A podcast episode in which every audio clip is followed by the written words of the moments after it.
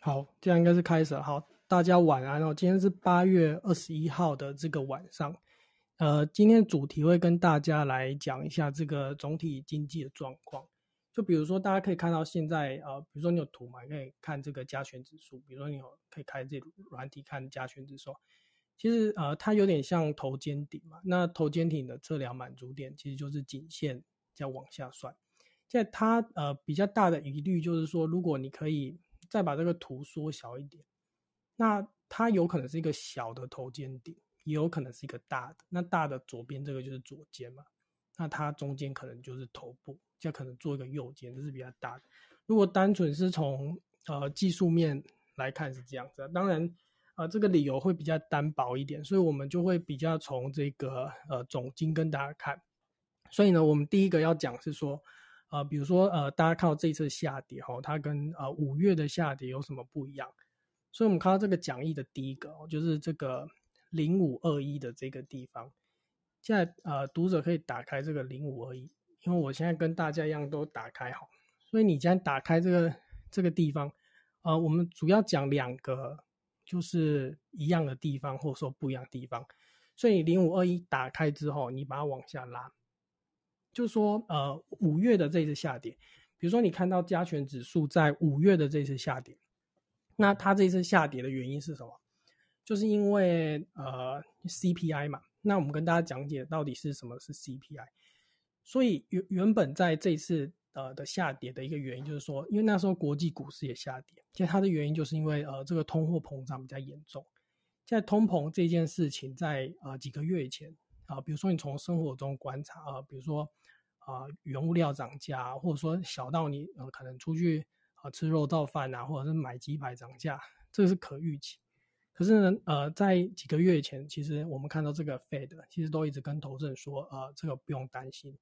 所以那时候的呃台股下的一个原因是这个，因为比如说你往下拉，好看到三现货市场这边，因为那时候美国公布 CPI 也是远高于市场预期，所以那个时候就会影响投资信心嘛，就是呃一就是一直讨论到可能说缩表啊升息这个议题，所以那时候美股下跌。现在那时候台股跌比较重的原因，就是因为黑天了嘛，就是所谓的这个本土疫情的部分。可是呢，呃，其实费的他有一直说，就是说，呃，这个缩缩表不会马上去去做嘛，就那时候的论调是这样子。所以，所以那个时候的原因是这样子。现在往下看哈，看到统计资料，我们把过去的呃几个统计资料把它拉出来看，就是说，啊，我们从两千年开始往往后看嘛，比如说两千年、两千零八年，就是说，啊，每一次呃。这个缩表或者说升息的议题的时候，把它做一个归纳统计，就是说，呃呃，黑字的地方，就是说过去的危机，就在做第一波通膨的时候，其实它并没有升息的状况。可是呢，通常会等到第二次通膨回升确立的时候，现在还有市场就业稳定，就是说这两个条件满足之后，那就有可能去升息。所以，如果你去看这个 B D I 指数，比如说，其实二零零七年有大涨过，所以你去看那个时候的这个散装航运，就你晚上睡不着，你可以看二零零七年的那个散装航运，其实每个都是飙涨，而且那个股价有的都比现在还要高。现在其实它是先涨了一段之后，现在回跌整理，现在再涨一段，所以你可以把这个一起去做一个想。在第二个呢，就是统计资料二号，就是说，呃，每次大跌之后，现在它可能反弹的这个报酬率有做一个统计资料在这边。现在那比较不一样的就是所谓的，呃呃，资料三叫做波动率倒置的部分，就是说，以过去的情况来看，就是说急跌，就是说急跌它产生的这个波动率倒置这个状况，比如说你看这个红圈圈圈起来的地方。它每次只要产生这个三十日波动率倒置，它都会反弹。所以五月的时候，啊，比如说像五月十二号，你看这个是急跌，跌得很深，所以那个时候就跟大家说不用担心，因为只要出现三十日波动率倒置，它会反弹。可是这一次就比较没有这个状况，所以这个是一个差异点，这样子。所以这个跟大家大家解释一下，所以我们就继续往往往下看哦，就是说，呃。呃，上一次下跌是因为呃 CPI 呃它攀升的太快，就是说就是说超乎大家预期，所以其实说它超乎大家的预期，可能就是引发缩表议题嘛。像这一次呃美股比较一个大的滑落，也是说呃这个缩缩表这个议题，在让大家担心。不过后面就是因为是就业率的影响。不过这件事情就是 Powell 一直要跟大家去去打预防针的动作嘛，因为他要避免所谓的缩在恐慌，所以这这几个月他都是一直在做这件事情。所以这件事情只要做久了，大家就会可能比较呃比较麻木一点啊。所以说呃所以说 Powell 他有个外号叫做睿智的猫头鹰，它的原原因的由来就是这样，他会透过啊不断的试探的方法，就是说让大家这个情绪去比较缓和。所以在五月的时候下跌，跟大家说比较不用担心的原因，就是因为有三十日波动率导致，在它统计上会反弹。在你再看到下一个统计资料是哦，就是说，呃，另外一个资料就是说所谓的 PMI 库存指数，因为我们只要去把每一次，就是说，因为台湾是以这个出口为导向的这个经济体哦，就是说，当 PMI 的库存就是还还在补库存的时候，所以有下档会有很强烈的这个。基本面的这个支撑，所以那个时候我看到这个库存指数，它还没有来到一个正常的水位，所以它隐含的意思就是说，呃，未来的六个月到一年，它还会去补库存，所以就会反弹。现那这件事情现在还是有在的，只不过说现在补的库存会跟那个时候会呃差异比较大，因为有些东西都满足了嘛，比如说我们在上次 Clubhouse，比如说 Henry 啊，或者说 Alan 有跟大家讨论到，比如说像是。呃，机体啊，面板这些，那我们等下要跟大家说，呃，什么还没有满足？就比如说像车用半导体，所以你去看，像呃礼拜五有一些股票其实弹弹的幅度很高，现在有的都有的什么线都没破，因为大盘跌破半年线。不过你看那个车用半导体的族群，在投信有买的，其实它都它都弹的很高，在有的还站上就是。呃，比较多条的均线，这样，这个我们等下会跟大家讲一下有哪一些。好，所以我们就是呃，我用比较慢的语速，好，跟大家就是讲了这几个。接下来就是要让大家先分别说，哎，这两次下跌，它一样的地方跟不一样的地方在哪？先帮大家梳理一下，这样子。现在打开第二个 link，就是费半的这个领先指标还有年线的部分。我觉得这个这个统计数据很有趣哦，可以跟大家做一个讨论哦。一样，一样就是说这个，哎一样就是说啊，大家一样可以打开，我再看到呃，费半领先指标的这个这个这个标题，我一样会慢慢讲啊，因为如果你没有讲，你就慢慢听，这样子你可能会比较好有可以理解，就是说。哎，每一次股市的上涨下跌，这个费城半导体它会是一个领先指标，原因在于说，因为它里面的成分股是所谓的关键零组件，这样子。在下面有有三个叠图，这三个叠图，第一个叠图叫做纳斯达克跟台股指数的叠图，应该是正相关的。第二个叠图叫做费半与台股的电子指数正相关，你看叠起来是正相关。那如果我们把三个都叠在一起，其实你可以发现说，呃，这个费半的相关系数 R 会比较高。在比较高的原因说，比如说像台积电 ADR，或者说呃其他的股票，它当然以台股来说，在费半有有挂牌嘛，这是其他一个原因。现在呃比较关键的原因会说它是领先指标的原因，就是说因为它里面的那个，就是它里面的那个成分股啊。好，然后拿个水，所以这个这个就大家可以可以参考一下。现在它因为呃股票市场的上涨或下跌哦，就最后都还是回归这个基本面，所以说每一个时期它都会有每一个时期去推动它的理由。所以上面就说，比如说一九九五年到一九九七年，就是说这种电脑时代，所以去看那时候的电脑啊的股票，华硕那些都是都是几百块的。所以说，当供需还是平衡的时候，或者说，呃，需求比较大，就是说需求比较吃紧的时候，那当然就会就会推升的力道比较强。所以之后比较注意要注意的就是说，供需开始供过于求，就所谓失衡的问题。所以大家可以把这个先放在心里。我们等下在下一个部分会跟大家说，以现在这个半导体的库存指数，哪一些是缺货，哪一些是没有缺货。那我们可以根据研调说判断说，比如说它可能半年后或一年后会不会缺货，所以你就可以对这个景气的大方向去做一个判读。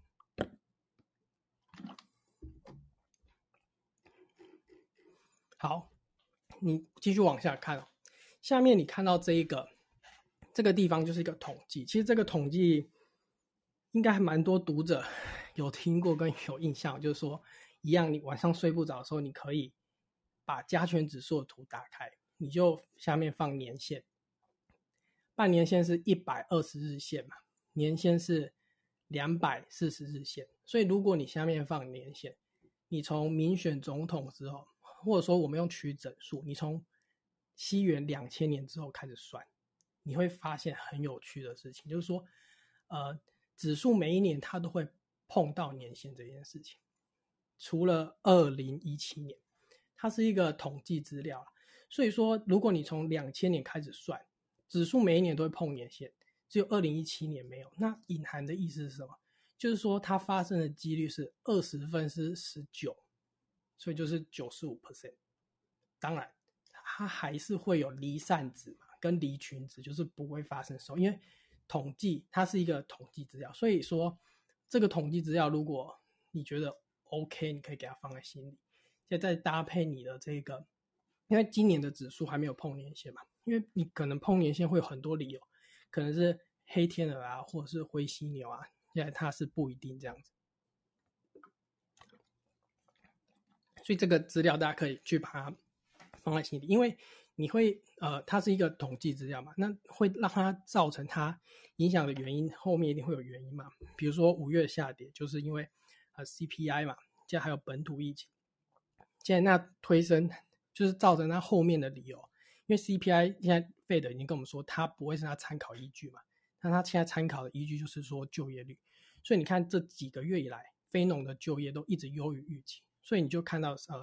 上周公布那个报告，所以那个官员就是联储会的官员，他就会比较倾向，就是说他想要做缩表这个动作。可是说如果之后的这个就业率又稍微下滑了，或者说没有优于预期，因为有这个德尔塔变种病毒的原因，那他可能会延后。可是他你一定要你一定要思考是说，他一定会做，为什么他一定会做？你把呃，联总会的这个资产负债总规模把它调出来，已经八兆多元，所以这件事情是势在必行，只是说呃什么时候要做。那他做了之后，他就会把这个，因为现在是一千两百亿的购债嘛，就是一个很大的一个资金行情，现在它就会变比较少。所以水龙头虽然是打开的，可是它就会变比较少。它除了会呃，就是会影响到投资信心这样。好。今天讲的很慢哦，因为今天讲的比较，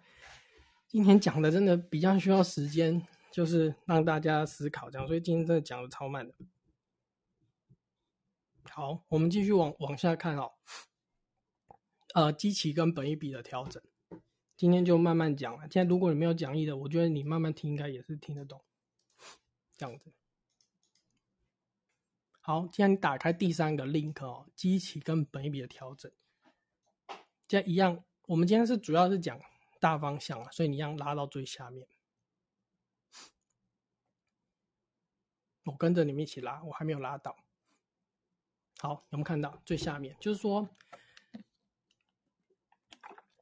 因为上半年已经过完了，所以我们要就是要放眼未来，所以我们现在要看下半年。我们下个礼拜就是连就是 Powell，他会在这个学生后，就是二化二州这个学生后这个地方。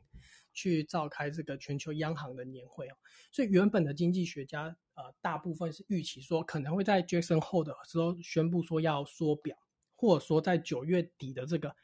FOMC 宣布。可是如果以目前你看到这个 Delta 变种病毒它变严重了，所以说这种比较歌比较阴的声音会不会转歌也是有可能的。哦。我们从这个纽西兰央行，其实纽西兰央行它原本已经说它不要那么宽松的政策了。不过纽西兰央行，你去你现在 Google 新闻，你可以看到说他的态度有转变，因为纽西兰纽西兰它变得比较吃紧一点，所以他就说他要继续去宽松它的政策，所以它是在一个就是这么多呃已开发国家里面一个你可以看到例子，所以说那个决胜后的会议会不会原本大家预期说可能要缩表，可是因为疫情的关系，呃呃，给它延后，其实也是有可能的这样子。所以那个时候原本在下半年的规划就是说，因为因为缩表，因为缩表会影响投资信心，所以那时候就是说，呃，要控制持股水位这样子。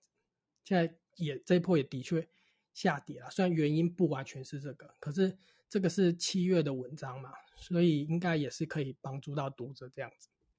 我觉得第二个部分叫做机器，呃，产业机器面临垫高这个部分其实蛮重要。其实大家要注意说，呃，股票因为看的是未来，所以在看的是未来的情况下，我们看的是它的成长性。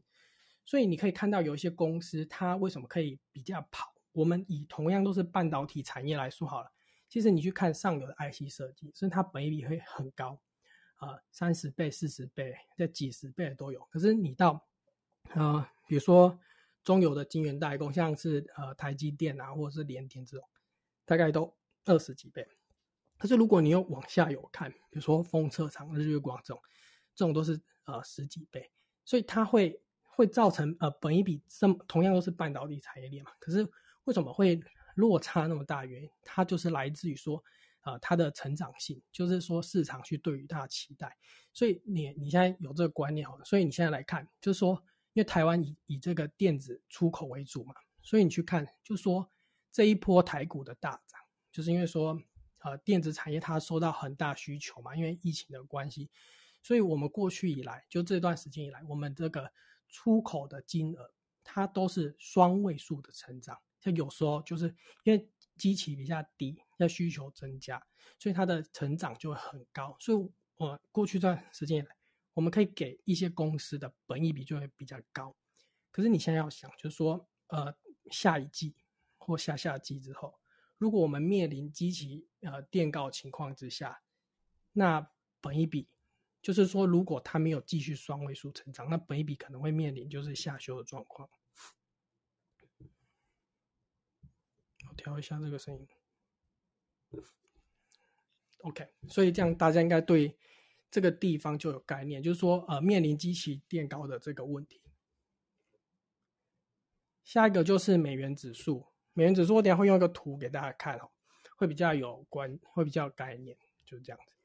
所以你就会看到下面这个红色柱状体哦，它就是代表说，呃，过去因为机器比较低，所以我们可以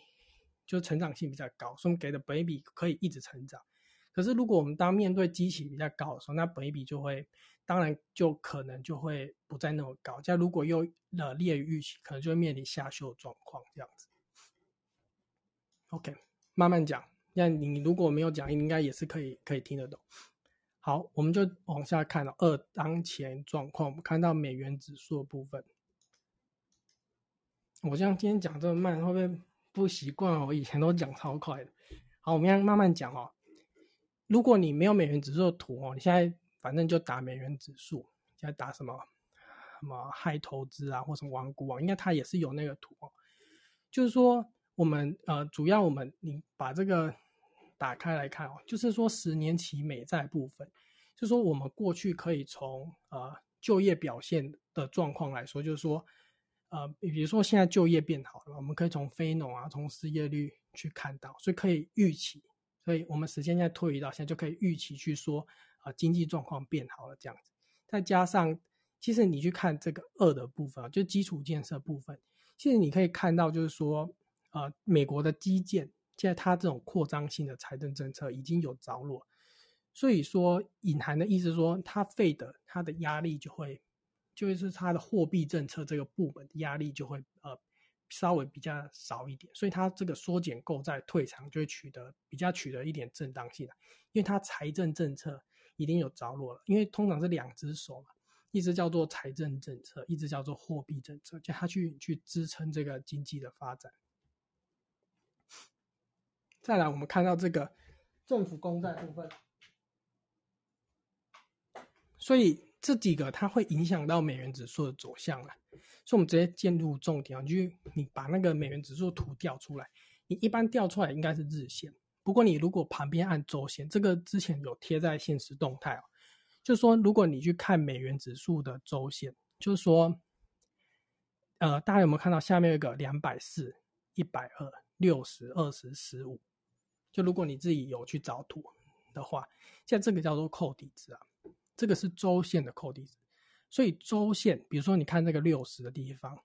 周线扣底，如果它是扣扣低点，就是说它原本是从高点往下扣，所以由由我们现在讲由高点往下扣的这一段这个状态，那会造成均线的反扬。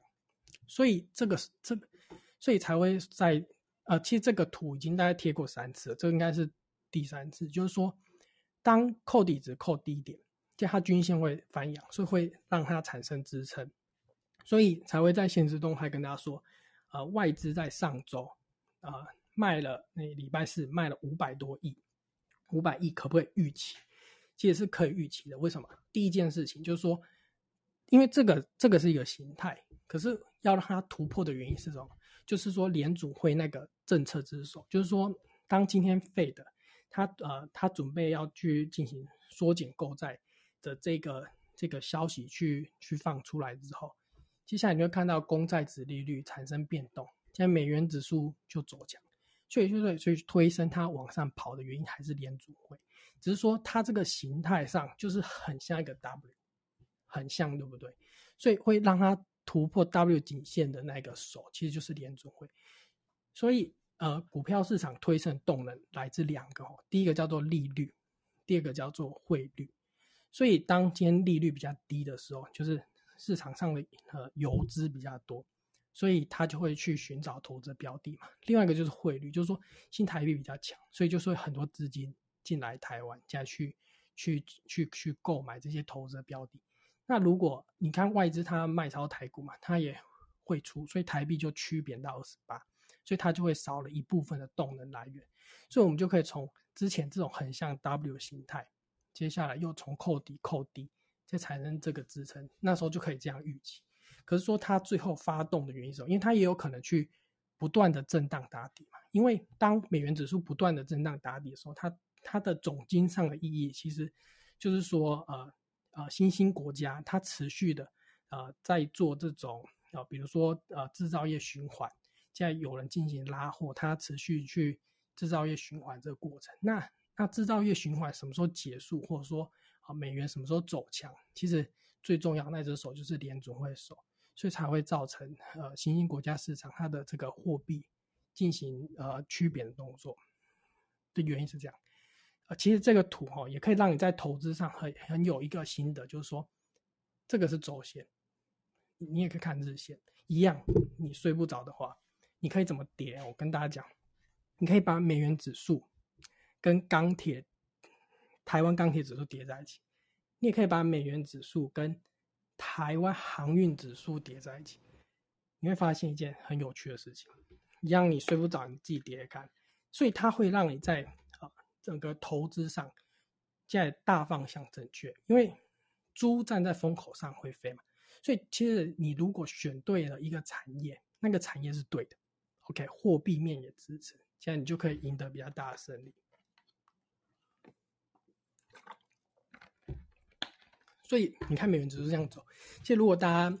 呃，我这次也是讲了这个好几次的 C H 哦。现在如果大家有看我现实动态，你应该会知道有档股票叫中红。那为什么中红可以从十块一直涨，一直涨，一直涨？你可以把它跟美元指数叠在一起，你就会发现说很重要的原因。因为这个这个例子算是讲过很多次，我们大概啊讲过很多次。因为一一 C H 大概是过年的时候才有出来，可是这个大概我十一月就有贴贴现实动态，我已经贴了 N 次了，这应该是大家最有印象。它从十块涨到六十块，其实就是说美元它在走就是走贬的这一段过程，就是你看美元它你我觉得你要看的是斜率啦，就是说。它斜率往下滑的那一段过程之中，其实它隐含的意思是什么？就说美元从美国嘛流向新兴国家市场，比如说它流向原物料国家市场，流向其他新兴国家市场，所以它会造成呃原物料上涨，所以它造成这个钢铁上涨，所以因为钢铁涨价，所以什么？所以呃它会让钢铁营收增加带来的存益增加，所以你就会看到说它在走扁的这段过程，尤其是斜率往下滑的那一段过程，所以看它中红那时候就从十几块一直涨，一直涨，一直涨，涨到五十块，涨到六十块，所以它就有很强大的货币面去去去支持它的原因是这样，所以那时候会跟大家说，你为什么要去注意斜率的问题？所以一样，你可以套在比如说呃大中可恶啊，大中谷物其他的状况。所以像是礼拜五，你去看到美元它是不是走走强了？所以你看那一天它下下跌比较多的，其实就是就是相关这种原物料或者是矿产这些股票。所以它是一个呃总经上的知识。所以你只要具备这个知识哦，那那你以后在投资上，呃，你应该就会呃很有概念这样。我今天讲这么慢，大家应该是，应该是听得懂啊，应该不会不习惯这样子。好，我们继续往下讲哦，讲到企业获利峰值跟 PMI 库存指数。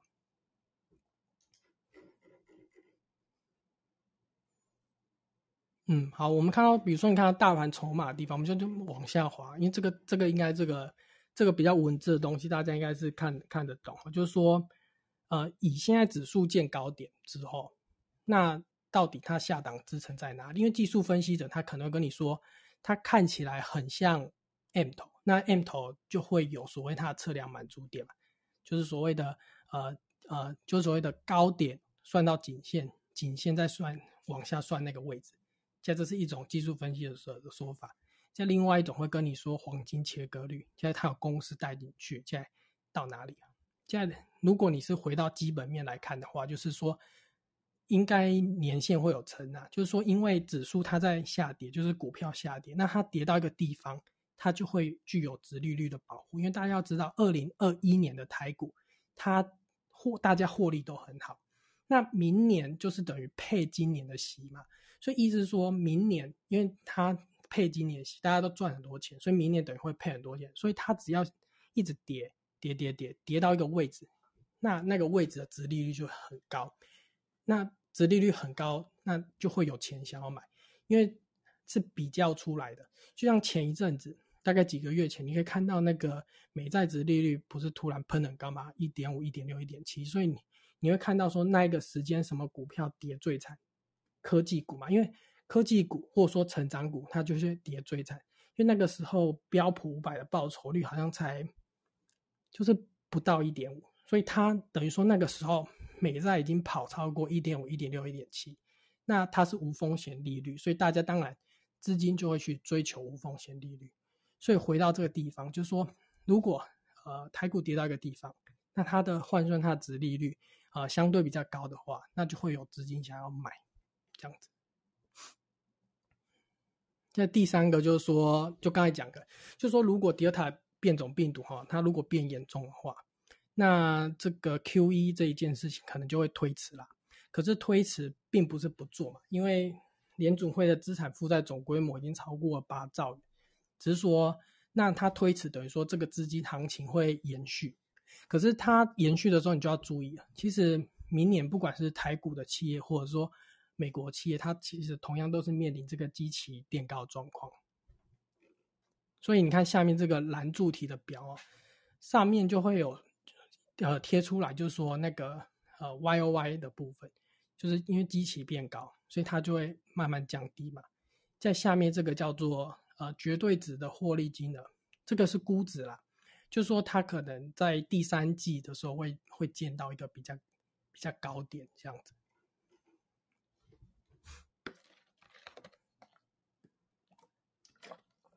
现在为什么大家会很担心这个、这个、这个 Q E 缩减的原因？哈，就是说你去看以前，其实以前有缩减过几次 Q 呃几次嘛，啊，其实比较著名的就是说我们刚才讲到，就是说二零一三年五月下旬这一次，你看这个图哦，这个这个时候当这时候的主席是伯威的呃那个伯南奇，在伯南奇那时候到美国去听证的时候，他就说他要做 Q E。所以他给的太过于明确了，所以当他给的太过于明确的时候，你就会发现那时候的美股，你看这个图，黑线的部分是标普五百，它下跌了五点七五，在红线的部分是台股，它跌了大概八点五，在有的新兴股价市场那时候还跌十几 percent 以上，所以说，因为太明确的关系，所以说我们这个睿智的猫头鹰就是 Powell，所以你看它它就是这几个月以来，它用各种方式，就比如说，其实你还可以发现一件呃呃蛮有趣的事情，就是说，因为美国这个不同官员呃，他有的有投票权，有的没有投票权，这样你会发现，就是说这段时间以来一直去。做老鹰，就是说比较鹰派的这些官员，其实他是没有投票权的。在有投票权的，他会比较割，就说前一阵子，所以他是透过这种比较迂回、暧昧、不明确，接下来让大家就是可以接受。所以说，你去看那个时候，他是说这个图就这样下跌。所以等到真的开始做了，二零一四年一月到十月，哎，股票是上涨。因为其实大家你要知道一件事情，就是说。以现在来说，缩减购债，比如说一千两百亿，它可能变少。可是你要想，如果我们现在变一千，那就少两百。可是说，如果它要让大家慢慢可以接受，那它可以缩的幅度很小，那大家可能反应就又不会那么大，就是这样子。所以为什么说这段时间会一直跟大家讲这个话题的原因，就是说以因为以前发现过这种这种这种事情。因为下面这个就是很很技术面的，就是你看到这个技术形态，这呃这头肩头肩底也的确跌破颈线，就一直往下滑，对不对？这样我我觉得之后你要看的时候，如果哈你把这个图哈一直缩小，因为有些比较不乐观的人，他可能会觉得说，它因为它是一个小的头肩顶，有些比较不乐观的人会说，觉得它是一个大的头肩顶。如果它是一个大的头肩顶的话，那左边这一段就是什么左肩？那现在中间这一段就是什么头部？那如果右边的，那等于是右肩。这样，如果你要怎么在技术面判断它是一个头肩顶？其实看下面的量，通常左肩的量会比较多，在头部再到右肩，右肩的量会比较少，所以它就会形成头肩顶这样子。当然要要让它触发，一定要有原因嘛。所以我觉得它是技术面，就是说你长得很像的时候，那你当然就是呃要小心。那当那造成它的原因，我们就要去理解嘛，因为这样子才是呃一个比较完整的研究跟做知识的方法。好，再来我们看，其实这段时间哈，呃外资卖超嘛，这样我们给它统计出来，就是说那外资或者说呃资金有买超哪些股票，就是金融股。其实说，其实我 F B 有一篇文章，就是第一篇。我 F B 已经大概已经半年没有发文了，我就发过那一篇，在大侠那时候，大侠我林有帮我分享，所以那也是我唯一一篇可能超过 几万个人看，因为就是因为大侠分享关系，因为那篇就是在讲金融股，就说如何有效率存金融股。因为我那时候把这个，那你去看嘛，把美元指数跟这个联储会的利率，你把它叠在一起。就是说，为什么外资或者说资金它要买金融股？其实你要去思考说，它背后隐含的意义是什么？就是说，如果说以后我们要缩表，因为缩表它是为了升息做准备嘛。就是说，我们如果看长远来看，比如说我们看三年、五年，其实它是一个升息的趋势的话，那等于说银行，就是说金融业它获利在未来一定会比现在还要好了，因为银行它有一个部分获利的来源就是说利差，因为像现在利率那么低。所以你去看很多银行财报，其实说它在银行这一块，因为金控是有银行、证券、保险嘛，所以当因为利差比较小的时候，比如说像现在，那它获利就会呃比较没有像过去那么好。可是说如果说它未来升息，那隐含的意思是什么？就是说它利差可能慢慢变大，所以它的获利会变好。所以说啊，为什么资金要买？那资金要买后面的意义是什么？就是说他可能觉得说，哎，这个利差可能有变大的空间，所以原因是这样子。这个是给大家参考。OK，好，我们就就就再讲一下，就是说，呃，你继续往下看哦，影响股市波动的因子，就是说有很多，我把它归纳在下面，就是说有四个重点。第一个重点是什么？第一个重点就是说利率嘛，就是说呃缩表跟升息的议题，我刚才讲过，就是利率。那利率我们就要注意什么？我们就注意事件嘛。所以在下周就会有决胜后的会议，在在。在下个月就会有九月的 FMC，因为它会是决定利率嘛，因为它里面就会开始讨论缩表，或者说更久远的呃升息的议题。现在第二个就是货币，那货币你就要看什么？就要看美元指数，因为美元指数它通常会对新兴国家影响，所以它除了它除它会对一个大盘影响之外，我们刚才跟大家说，它会对什么？它可能会对呃钢铁、原物料、大宗谷物，甚至航运股也会，因为呃你有空可以叠哦，你可以叠十年美元指数加十年台股航运股，你也可以叠十二十年美元指数加二十年台股航运股。正相关，我叠过给大家看，真的我完全正相关。比如说你在那个搜寻栏的地方，它有可以搜寻栏，你可以打啊，我也忘记我打什么，因为我那时候叠过啊，我等下以后再贴给大家。这样子，我们先把这个讲完。这第三个就是基本面，基本面就是外销订单是否明显下滑，就是说你除了可以看到这个外销订单，它以前过去这段时间都是双位数成长，所以本一比成长性高。那如果它开始从成长开始趋缓或到下滑，那本一笔可能就会受到调整，这个大家可能要注意。接下来还有要解读这个呃 PMI，哎，我这么突然有这个声音的这个部分啊，大家就要注意。那另外一个就是国际股市啦，就是说国际股市好坏，这个就是一般散户投资人可能会比较知道部分，就是这样子。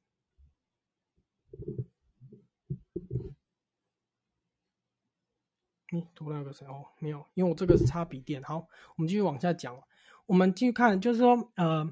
呃，我们把美股区分几个板块哦，因为呃，我们现在呃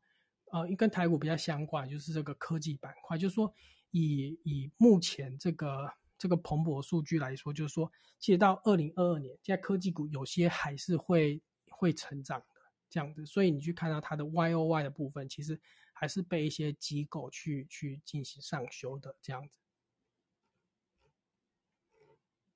好，我我下面讲这个美国制造业 PMI 库存指数，这是一个图。你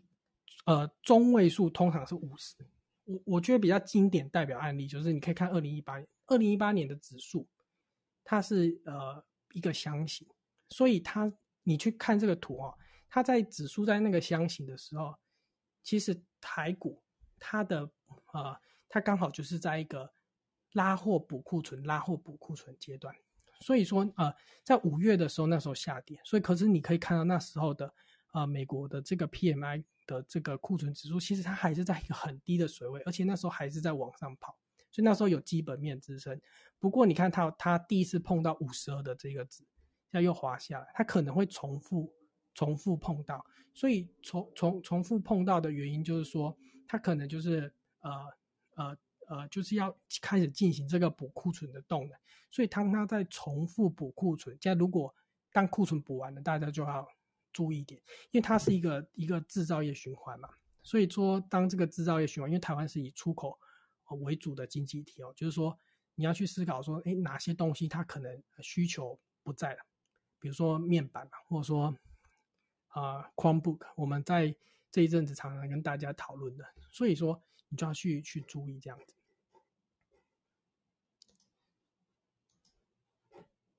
所以哈，我跟大家讲一样，你睡不着，你把你把我刚才讲的那个跟加权指数对在一起看，你可以左边放那个，按右边放加权指数，你会发现相关系数非常的高，这样子。好，我们就讲最后啊，我把这个部分讲完，我们就。请 Alan 啊，Henry 或 Tony 跟我们分享一下这个产业知识哦。就是说，最后我们来讲到，就是说，那选股部分，就是说，呃，其实我们可以看到礼拜五反弹的股票是什么？其实就是之前跟大家讲的那个蓝标的这个。所以你可以看到三的部分，内资有买，投信有买，现在它反弹幅度比较高。其实礼拜五有很多都是涨停，或者说或大涨的，就是蓝标这一块。那为什么它会大涨？第一个，第一个就是说。呃呃，比如说以前的这个电动车，它一台大概的的成分跟现在大概差差距最高可能来到三倍到三点七倍这样，所以我们可以从上游的 wafer 或到 foundry 的部分，或到下游，比如说导线加 vendor，或者说封装测试这一组在涨，所以其实这一组在五月四五月涨，现在看这一波反弹也是由优先它开始涨。那它开始涨的原因，就是除了说啊，因为它产业有需求之外，我觉得这一次涨的原因还有这个，就第三个，第三个哈，就是你把这个呃研调半导体库存这个地方打开，就是说你去看，呃，在在这个是最新蓬勃的研调，你把它打开，就下面有三个图，在现在的半导体库存，为什么我会你在对照我刚才讲，就是说重复碰呃 PMI 库存指数重复碰五十二这件事情，这个图它隐含的意思是什么？第一个。通讯的半导体，它已经呃呃不再不再缺货，因为它的库存已经堆积很高。那里面哪个还比较缺？就是车用跟工业的半导体的部分，就是车用晶片这一块了。所以说它这一块它还比较缺。那比较缺等于说要怎么样？要拉货补库存嘛。那要拉货补库存，那如果一直持续进行拉货补库存，那它会有需求。那它需求在增加这个情况之下，它就有基本面贡献，所以你去看内资是不是有买，那尤其是呃投信还买蛮多，所以它除了买呃产业面，我们下面讲的这个题材，这还有它的库存的这个水位，我觉得他们也是有去考量，所以你去看蓝标这一组，它就它就上涨。那我跟你讲，那它要涨到什么时候？你去看哈，如如果我们从研调上面来说的话，它会有说它。拉货补库存时间嘛，它有说在这个大概半年到一年，比较乐观的，就是觉得比较快，因为我看比较慢的还有写到快两年的，可是这个是演调啊，我不知道大家会不会看，就是滑 FB 啊，或看一些呃 YouTube 的时候，不是有什么，因为你如果常常看哦，它就会，因为它可能触及率或什么关系，它就会常常 跳出来。我在 FB 上不是有常常看到什么？猴哥说车，虎哥说车。其实我为什么在四五月会会关注到这个族群？我就我我一开始是从这里看到，就是说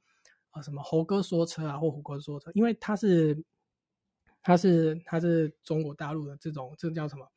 这个叫什么新媒体？现在他会帮这个投资人去，应该说帮他的观众去买车砍价。现在他买车砍价，因为他们去很多个城市，就是说他可能。哎，北边有到黑龙江啊，北京；在南边有到海南岛，在西边有到四川，所以几乎整个中国他都跑透透。所以我那时候就注意到一件事情，就是说他帮这些人去买车砍价的时候，他们那个销售经理都跟他们说：“哦，猴哥，我跟你说，我们这个车你订了要六个月，要八个月，要九个月，要十个月。为什么？因因为车用晶片缺货嘛。所以，所以从那个时间开始，你看是不是涨涨蓝标的这一块？”就从呃 waver 啊，或者就开始涨。那你要都，我跟你讲，就同样，因为因为 Tony 他今天好像不在，就同样都是 waver 可是你要去看，你要是如果你要买车，那当然就要买八寸的。那我们等下可以请 A 人来解释，就是说，那有没有可能明年有没有可能是因为，比如说因为 server 的关系，再涨到十二寸，也是有可能。我们等下请他再来讲。所以说，那它会涨到什么时候？那你第一个，你当然可以从研调上，哦，研调机构，但他们有做他们研究方法，接下来你就会看他们预期的时间，那可能相对一个高点。那你，因为我们今天讲是投资啊，就比较不是那种投机短线的那种，就很技术面筹码。我们就是以一个比较长的产业状况跟大家讲，这样你就可以去做一个你要想要出场时间。这样如果你，呃，你如果有看这种实况的，什么猴哥说车，虎哥说车。因为 F B 常常常跳出来，如果你去看他去砍车的时候，以前都我都看到六个月以上。可是如果你去，如果他你去看他最近，如果要就是帮人家买，就是去就是这个叫什么买车有所谓的菜单嘛，就说那个如果那个菜单可能，哎，可能以前都六个月哦。可是你如果他有一天那个销售经理说啊，猴哥，我跟你讲。我们我我我怎么多用力多用力，我帮你争取到可能下个月就可以交车，哇！那它代表的意思是什么？那它代表意思是车用晶片是不是开始啊比较不缺了，或者说已经拉货，哎，已经比较顺畅了。所以这个时候你就两种做法，第一种做法就是呃呃半导体这块当然可以适时调节，那就开始涨另外一块，就是因为说。因为今现在有些这个车用的题材的公司，呃，它因为它没有没有没有车用晶片，或者说没有其他其他关键零组件缺料的关系，所以它它现在它其实它它是受害股。那等于说这个顺畅之后，就比较比较中后段的，它有可能就会受贿。而且我发现一件事情哦，就是说，比如说你看一些有发 CB，可是它是中后段的，比如说我想一下有什么，呃，什么什么车王电视塑工业那一种，那它可能就会这一组涨完，那可能就会换他们涨。那等于说这一组在涨，那另外一组因为缺的关系拉不到它，它会等前面拉完才拉到它。所以它会有时持续性的，所以以前以前大家投资那个瓶盖股，不知道大家没有印象？就比如说你现在用 iPhone 听你的听 Clubhouse，你看 iPhone 上面是一个板子，板子上面是有镜头，现在有里面反正会有 IC 嘛，会有被动元件。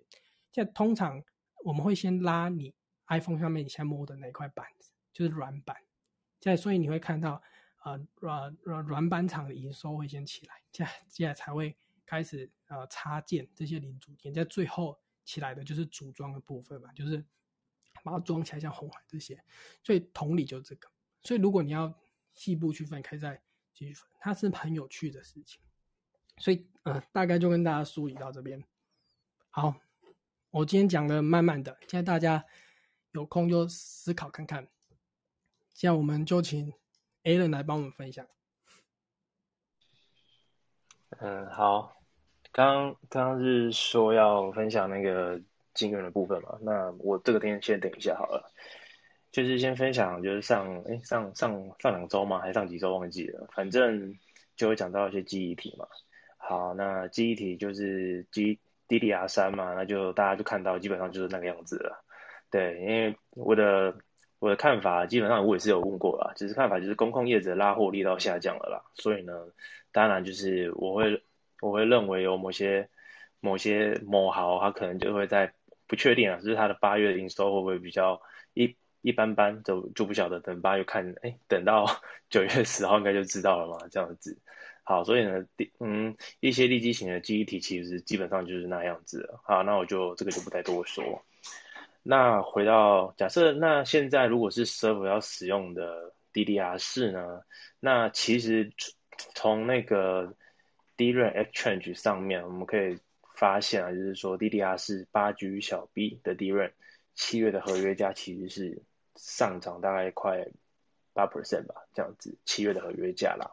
然后当然是比较大容量的这样子，然后有一些 DDR module 它可能是持平，可是这种持平的东西，你要。就是我们要去分别说它到底是什么，谁在用的。我可以比较确认的是，就是 server 要使用的大容量的 DDR 的 module 呢，它是会在它会越来越贵，或者是它可能贵到某个程度就卡在那个地方。那如果是消费型的 DDR module 呢，它基本上是持平的这样子，甚至可能开始往下跌。那如果你们去找，就是说颗粒其有。有那种原厂颗粒的，那有些比较不孝厂商，他可能就拿那种 ETT 颗粒，只是说它是嗯贴牌的那种，那种那种颗粒呢，就是它会被放在现货市场上，然后那个价格就开始跌。不过总体来讲，就是说，嗯，DDR 式的颗粒其实全世界就那几间厂商在在做，那他们不会。他们会去控制啊，应该说他们就跟期货一样，他们会被控，他会控制这个价格，所以他不会到让你说马上哇，马上就下去这样子，所以就是还是应该会维持在一个一个基基本的水准这样子。那当然就是后面当然是社会还会再起来，那回来起来或是看好的情况下，那呃如果你们直接去看那种企业级的 SSD，其实它嗯从 Q 二到 Q 三来比的话。又现在跟之前上一季来比，因为发现其他贵很多，大概贵了十几 percent 左右，甚至可能更多的这样子，看看它等级。那我们这边是会认为说，就是企业级用的 SSD 呢，基本上 Q 三跟 Q 四会持平，就是因为它再怎么贵，应该就贵在贵到那个地方，再贵下去应该是没有人会想要买了。那消费型的 SSD 呢，当然它你你们就如果直接去那种呃原价屋啊或者什么去问问看。你可能会发现其他料矿开始变好了，这种就是跟刚刚讲的嘛，猴哥说车很像，就是哎，它料矿变好，之后表示说就是这样，就是没那么缺了，没那么缺了，就是它的价格就会开始慢慢的往下，嗯，就是需求开始变少了，就这样哈。那记忆体其实是就就这一段了，就是很很简单，就这一个，然后再来比较特别就是像 GDDR，就是显示卡用的记忆体，它种颗粒，它就哎，就看它可能就开始走跌了。原因就大部大部分就是很多，嗯，很多笔电厂啊，就它开始在释放这个料这些料在那个现货市场这样子。那为什么他们会释放这些东西出来到现货市场啊？其实很简单啊，就是，呃，现在很多就是原厂要跟怎样拿到这些料？他一定通常会通通过通路商，那通路上有谁？就像我们大连大啦、友尚啦、文业啦、微建啦，然后还有什么啊？很多，反正很多种通路商这样子。那他们会请通路商去备库存，但是通路商也不会那么笨啊，就是说啊，我帮你备库存，结果到时候你不要怎么办？那我怎么办？所以呢，通常以现在以现在疫情的这个阶段，通路商都会先跟。呃，最下游的系统厂商说好，就是你下单了，那你就不能看单哦，那你也不能 reschedule，就是你不能就是哦，我原本想要，例如说哦。七九月一号我要拿到货，结果我跟你说，哎，我现在比较不缺，我想要延到十月一号再拿货，这样是不行的。因为什么？他就是一给货之后就要交钱嘛，这样子。就所以就是以通路上的概念，就是我现在就是你说好什么时候呢？那我会尽量满足你的要求，那你也不能 can 单，你也不能 reschedule。所以呢，他们还是硬收，收下来之后干嘛？就丢到现货上去卖，就就这个样子。好，那。嗯，什么记忆体啊，这段应该基本上就就这样子。好，那回到那个刚忘大讲的，就是说，嗯，八寸现在车用在八寸，然后十二寸会不会有机会呢？来讲，在讲这个之前，我们要先回来看一件东西，就是缺货的东西是历史不断的在重演。好，我为什么这样说呢？我们先想一下，之前二零一八年国巨为什么会飙到那么高？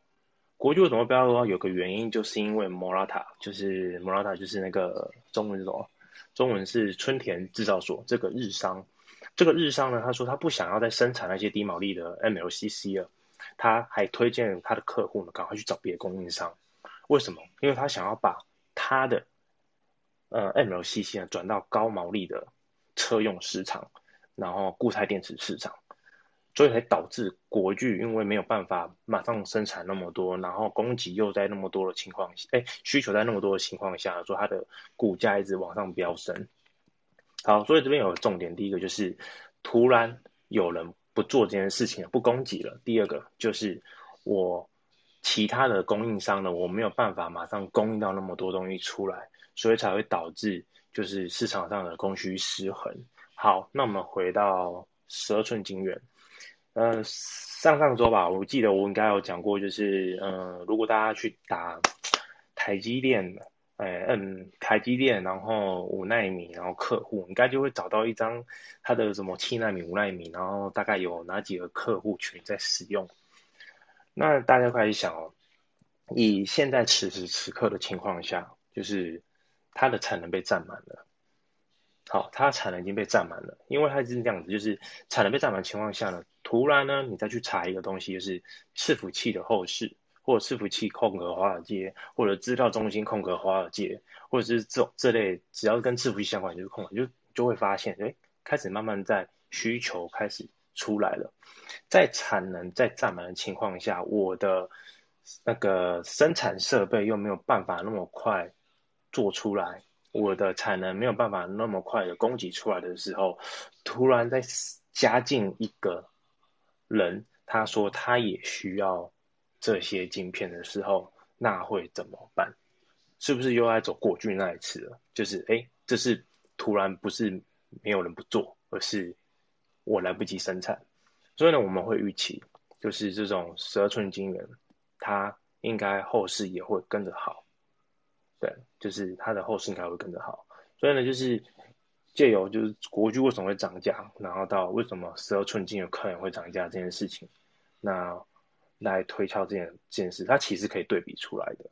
对，就是十二寸晶圆，它因为十二寸晶圆它大部分用在高阶制程上啊，这样子。好，那讲到，呃，在讲到这个，讲到高阶制程呢，大家可能最近有看到一个新闻，他说哦，嗯，Intel 呢开始发什么，哦要叫那个台积电啊帮他下单嘛，下一个 类似像显显卡的东西、显示镜片的东西。那我在上上周期这样业界内都知道，就是 Intel 本来就有下单给台积电了，只是从来不是下单 CPU 啊，所以大家不要听到这个新闻就高潮了，就赶快去买台积电，会死得很惨这样子。好，这真的是这样子。那为什么他要下单给台积电呢？这这就是跟他现在的那个新的 CEO 有关系。呃，我记得有呃有自我分享，就是说 Intel 它呃它整个重整之后呢，新的它的 Pad 那个它的过来，然后呢它新增两个部门，一个呢叫做那个一个叫做论体部门，一个呃 Software 论体部门就相关的东西。忘记叫什么名字了。然后第二个就跟 AI，然后 Graphic 就是那个影像处理的这种东这个部门有关系，它多成立这样的部门。那为什么要成立这样的部门呢？我们推敲是这样子的：现在电动车的一些 AI 应用是谁去吃走了？第一个是 AMD，第二个是 NVIDIA，这两个吃走了。Intel 旁边看的，在面旁边干看着，没有没有办法去吃到这份肉，也没有办法喝到这汤。所以呢，它。在电动车未来的这个价，那这种送分题啊，就是呃趋势那么大的情况下，它一定要进来这个市场，然后来占一份占份额。所以呢，他要赶快成立这个就是 graphic 这种比较高阶显示应用 AI 应用的一个部门，然后来赶快来占这个来抢这个市占率。所以呢，你看他下单给谁啊？传言啊，自己他自己自己讲啊，他下单好像五纳米吧。应该这样，就基本上就要拿最高制程，然后来做最好的显示镜片出来，这样子。所以 Intel 这市场上的消息跟跟业界内的解读，基本上就是这个样子。好，然后还有什么？我想想，我想想看，因为 有时候 临时被 Q 我那个那个那个讲没有不会很有条理。哦，好，那讲到 MLCC，我们来讲一个东西好了。呃，如果大家现在有电脑哦，大家现在有电脑，你按 Google Map，然后按 Google Map 呢，然后你打 Murata，这是他们的名称，然后你把你那个地图缩到很小，大概可大概可以看到日本啊，然后那个马来西亚啦、柬埔寨，你把它搜寻下去，那你就会发现 Murata 它在哪里有工厂，它在马来西亚有工厂。然后他在菲律宾有一间工厂而已。然后呢，呃，我总会知道，因为他本来他在网站上面他自己就有在讲说他有哪些据点，他主要在干嘛这样子。摩拉塔的网站这样子，那主要都在马来西亚。OK，好，马来西亚这是一个大家请记得，摩拉塔有蛮多工厂在马来西亚。好，那再来呢，我们再来搜寻一个跟马来西亚有关系的。就是安森美，安森美的英文叫做 onsemi，onsemi 就是专门几乎都在做那种 PMIC 啊，就是电源管理 IC 的一个外商。它的英文是 O N S E M I，M 是那个麦当劳的 M 这样子。好，onsemi，好，就是 onsemiconductor 这样子。那一样把那个 Google Map 你把它拉到很小，然后只有看到一样就看到怎么。那个东南亚那一段，你搜寻下去，你应该就会发现，哦，怎么连马来西亚也有他们的工厂呢？这样子。好，大家现在知道两件事情：第一个 Morata 它的工厂大部分是在马来西亚；第二个，onsemi 专门在做 Pimic 这个，它也在那个，它也在马来西亚也蛮多工厂的。好，那接下来大家 Google 马来西亚疫情，好连在一起就好了。马来西亚疫情。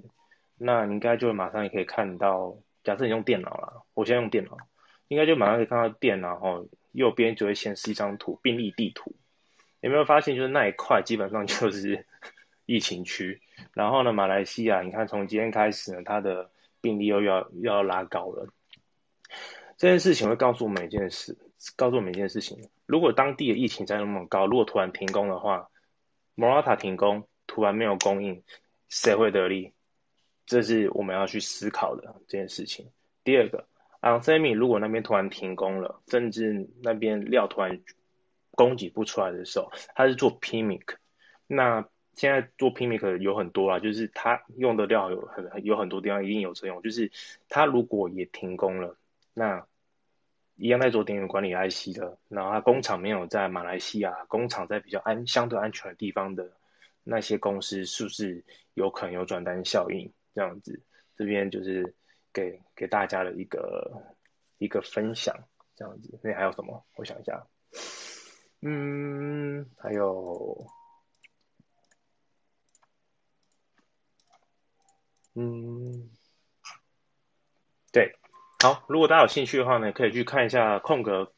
打蒙拉塔空格他的法说会，那应该有看到很多人在分享他讲了一些东西，以及他们这间公司那么大的公司，他们现在把他的东西押宝在哪里这样子。呃，我直接看完了，结果基本上他就是把它压在那个啦，就是车用啦，然后跟那个通讯产品，就是现在的五 G 啊手机啦，然后还有那个固态电池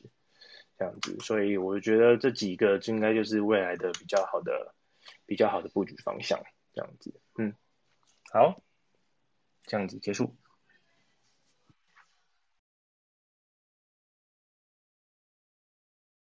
谢谢谢 Alan 的分享，因为 Alan 其实之前就有，前呃在那个大摩，他其实调降这个记忆体平等的上一个礼拜，我们好像两两到三周会开一次啊。其实他那时候就有大概有讲到这个 DDR 三的这个价格，所以其实如果你大概在三周以前。二到三周前有听到，所以你应该是可以躲过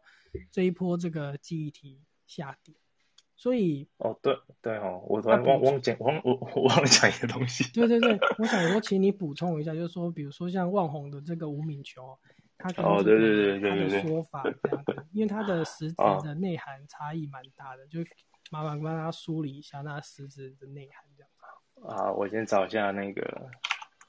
好，我先在我找东西之前，我先。稍微讲一下，我那天反正我就跟旺大聊天了，反正就是那个金豪哥啊，啊对金豪哥，然后金豪哥突然被砍了很多嘛，然后呢我就跟啊突然大魔啊大魔就突然说什么记忆体怎样怎样之类，布拉布拉布拉，什么寒冬来了这样子，然后呢我就跟 旺大聊天，我说哇靠，要砍那么多，我真的觉得华邦天跟 旺红是躺着也中枪哎这样子，好，真是这样子啊，就是。上周哈，那个应该上上周我我特别就是就是应该是带大家就是看说记忆体的分类，主要分两个，第一个呢是那个挥发性记忆体啊，第二个呢是非挥发性记忆体。非挥发性记忆体它的主要的生产的厂商有谁呢？就是那个旺宏啊、华邦电啊这样子。好啊，挥发性记忆体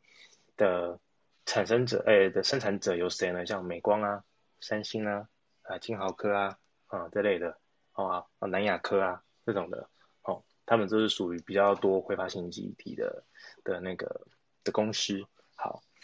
那挥发性记忆体它用在哪里？就是我们现在常常讲的，就是 DDR 的颗粒啊，DDR 的 module，就这这个就属于挥发性，因为它没有任何记忆性，它只要没有电了，它就没有任何记忆了。那非挥发性记忆体，好，不会挥发掉的，不会不见的，那就是它有记录功能嘛，啊，就像拜尔斯要用的东西啊，然后有一些 Flash 啊，那种就是大概 SSD 嘛那种的，那它主要生产厂商就是我刚刚讲的，像旺宏啊、华邦电啊，然后一些呃 n e Flash 厂商，当然三星也有。那大摩今天把它说它寒冬这样子，我会觉得有点奇怪。第一个。他讲寒冬哦，有只有一个情况才是真的很寒冬，就是第一个，呃，工控业者他不再拉 DDR 三了，这样子他需求下降，好，DDR 三受创，然后 DDR two 因为 PC 个人 PC 或者是 NB 他们的需求量会大幅的下降，那寒冬会也会来临，然后呢，DDR 四如果是 server 使用的。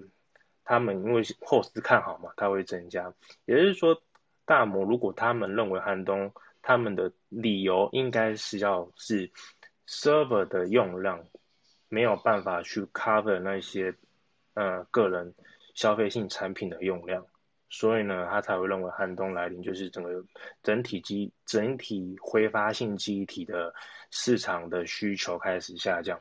他们要的话呢，他们要。讲这句话，他们必须要这个立足点，这样才是够的。那为什么说就是万宏他们躺着也中枪？因为他们做的东西就是不一样啊。这样子，就算华邦电啊，华邦电它它有百分之大概四十几 percent 是是做低润的嘛，可是它那个低润也是比较低规格那一种的，就不是用在 server 上，它是可能用在一种啊，可能就那种小米音箱啊，或那种那种小地方这种东西的。那它比较大的营收来源，其实也还是那个。比还是那个 fresh 啊，就是 not fresh net fresh 这种东西，所以我才说这两间公司应该是躺了中枪啦，这样子。好，那吴敏琼啊，他就是那时候记者就问他嘛，他就不爽啊，他就不是说很不爽啊，说没有知识这样子，怎么会弄到我的公司这样子？的确，的确，真是有点没知识，因为那个非挥发性机体哦，我先用旺宏他们的产品为例就好了。哦，他们的产品呢，它就如同那个吴董讲的，无所不在。它用的地方太多地方了，这无所不在这样子。那无所不在的意思就是，你基本上你所有的电子产品，你只要有你们要写任题进去的，还干嘛的，一定就会有。那一定都会有的情况下，就代表说我这个东西是那个那个以薄利来取胜这样子。哦，我就是。利润很薄，但是我量很大，我用这样子来赚钱。那你想，大家想一下，就是非挥发性记忆体的寒冬要来临，只有一个情况，就是大家不要用它了，或者是某某产业突然不见了，那它的需求量下降，那这才是它的寒冬。可是问题现在没有啊，现在有很多很多新的应用出来，例如说，呃，像现在的那个电动车。电动车它上面有很多东西是它需要有一个小小的记忆体在上面，然后记录它的行为，那它才可以让那些晶片有可以有办法好好的做事情。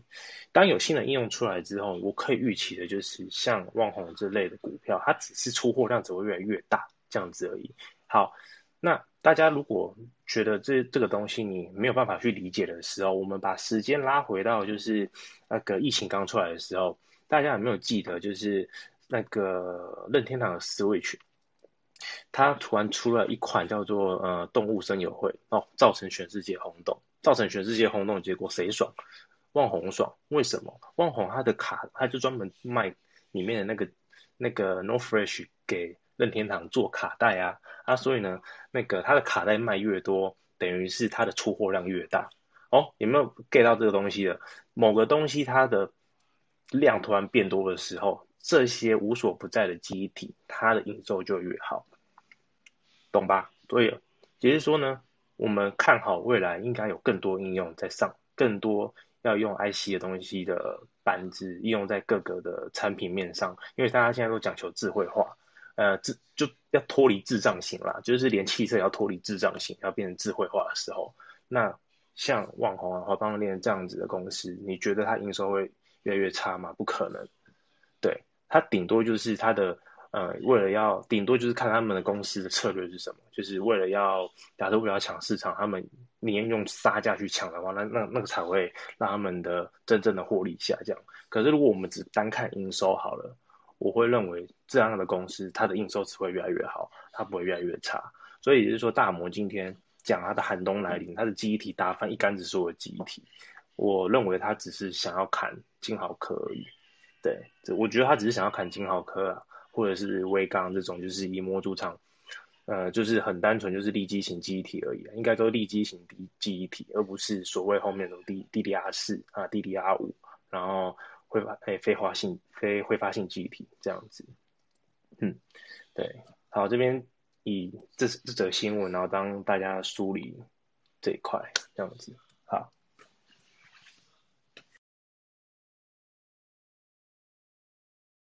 嗯，谢谢谢谢那个 Alan 的分享，这样让大家听完会会比较有有有概念。现在 Alan Lee 跟这个 Alan Stark 是不一样的。因为有读者问我，Alan Lee 跟 Alan 投资日常一不一样？完全不一样。我我我现在有认识好多 Alan，下面还有好多 Alan，大概有十个 Alan 应该有，嗯，他们不不一样。我们等下 Terry 讲，我们请 Alan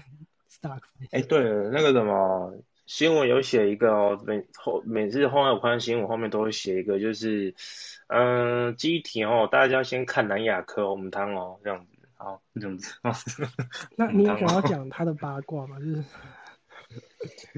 还是不要？没有八卦啦，没有八卦啦，就是他所谓的八卦，就是说我我站在我站在 server 的，我站在我站在 server 的产品上来讲，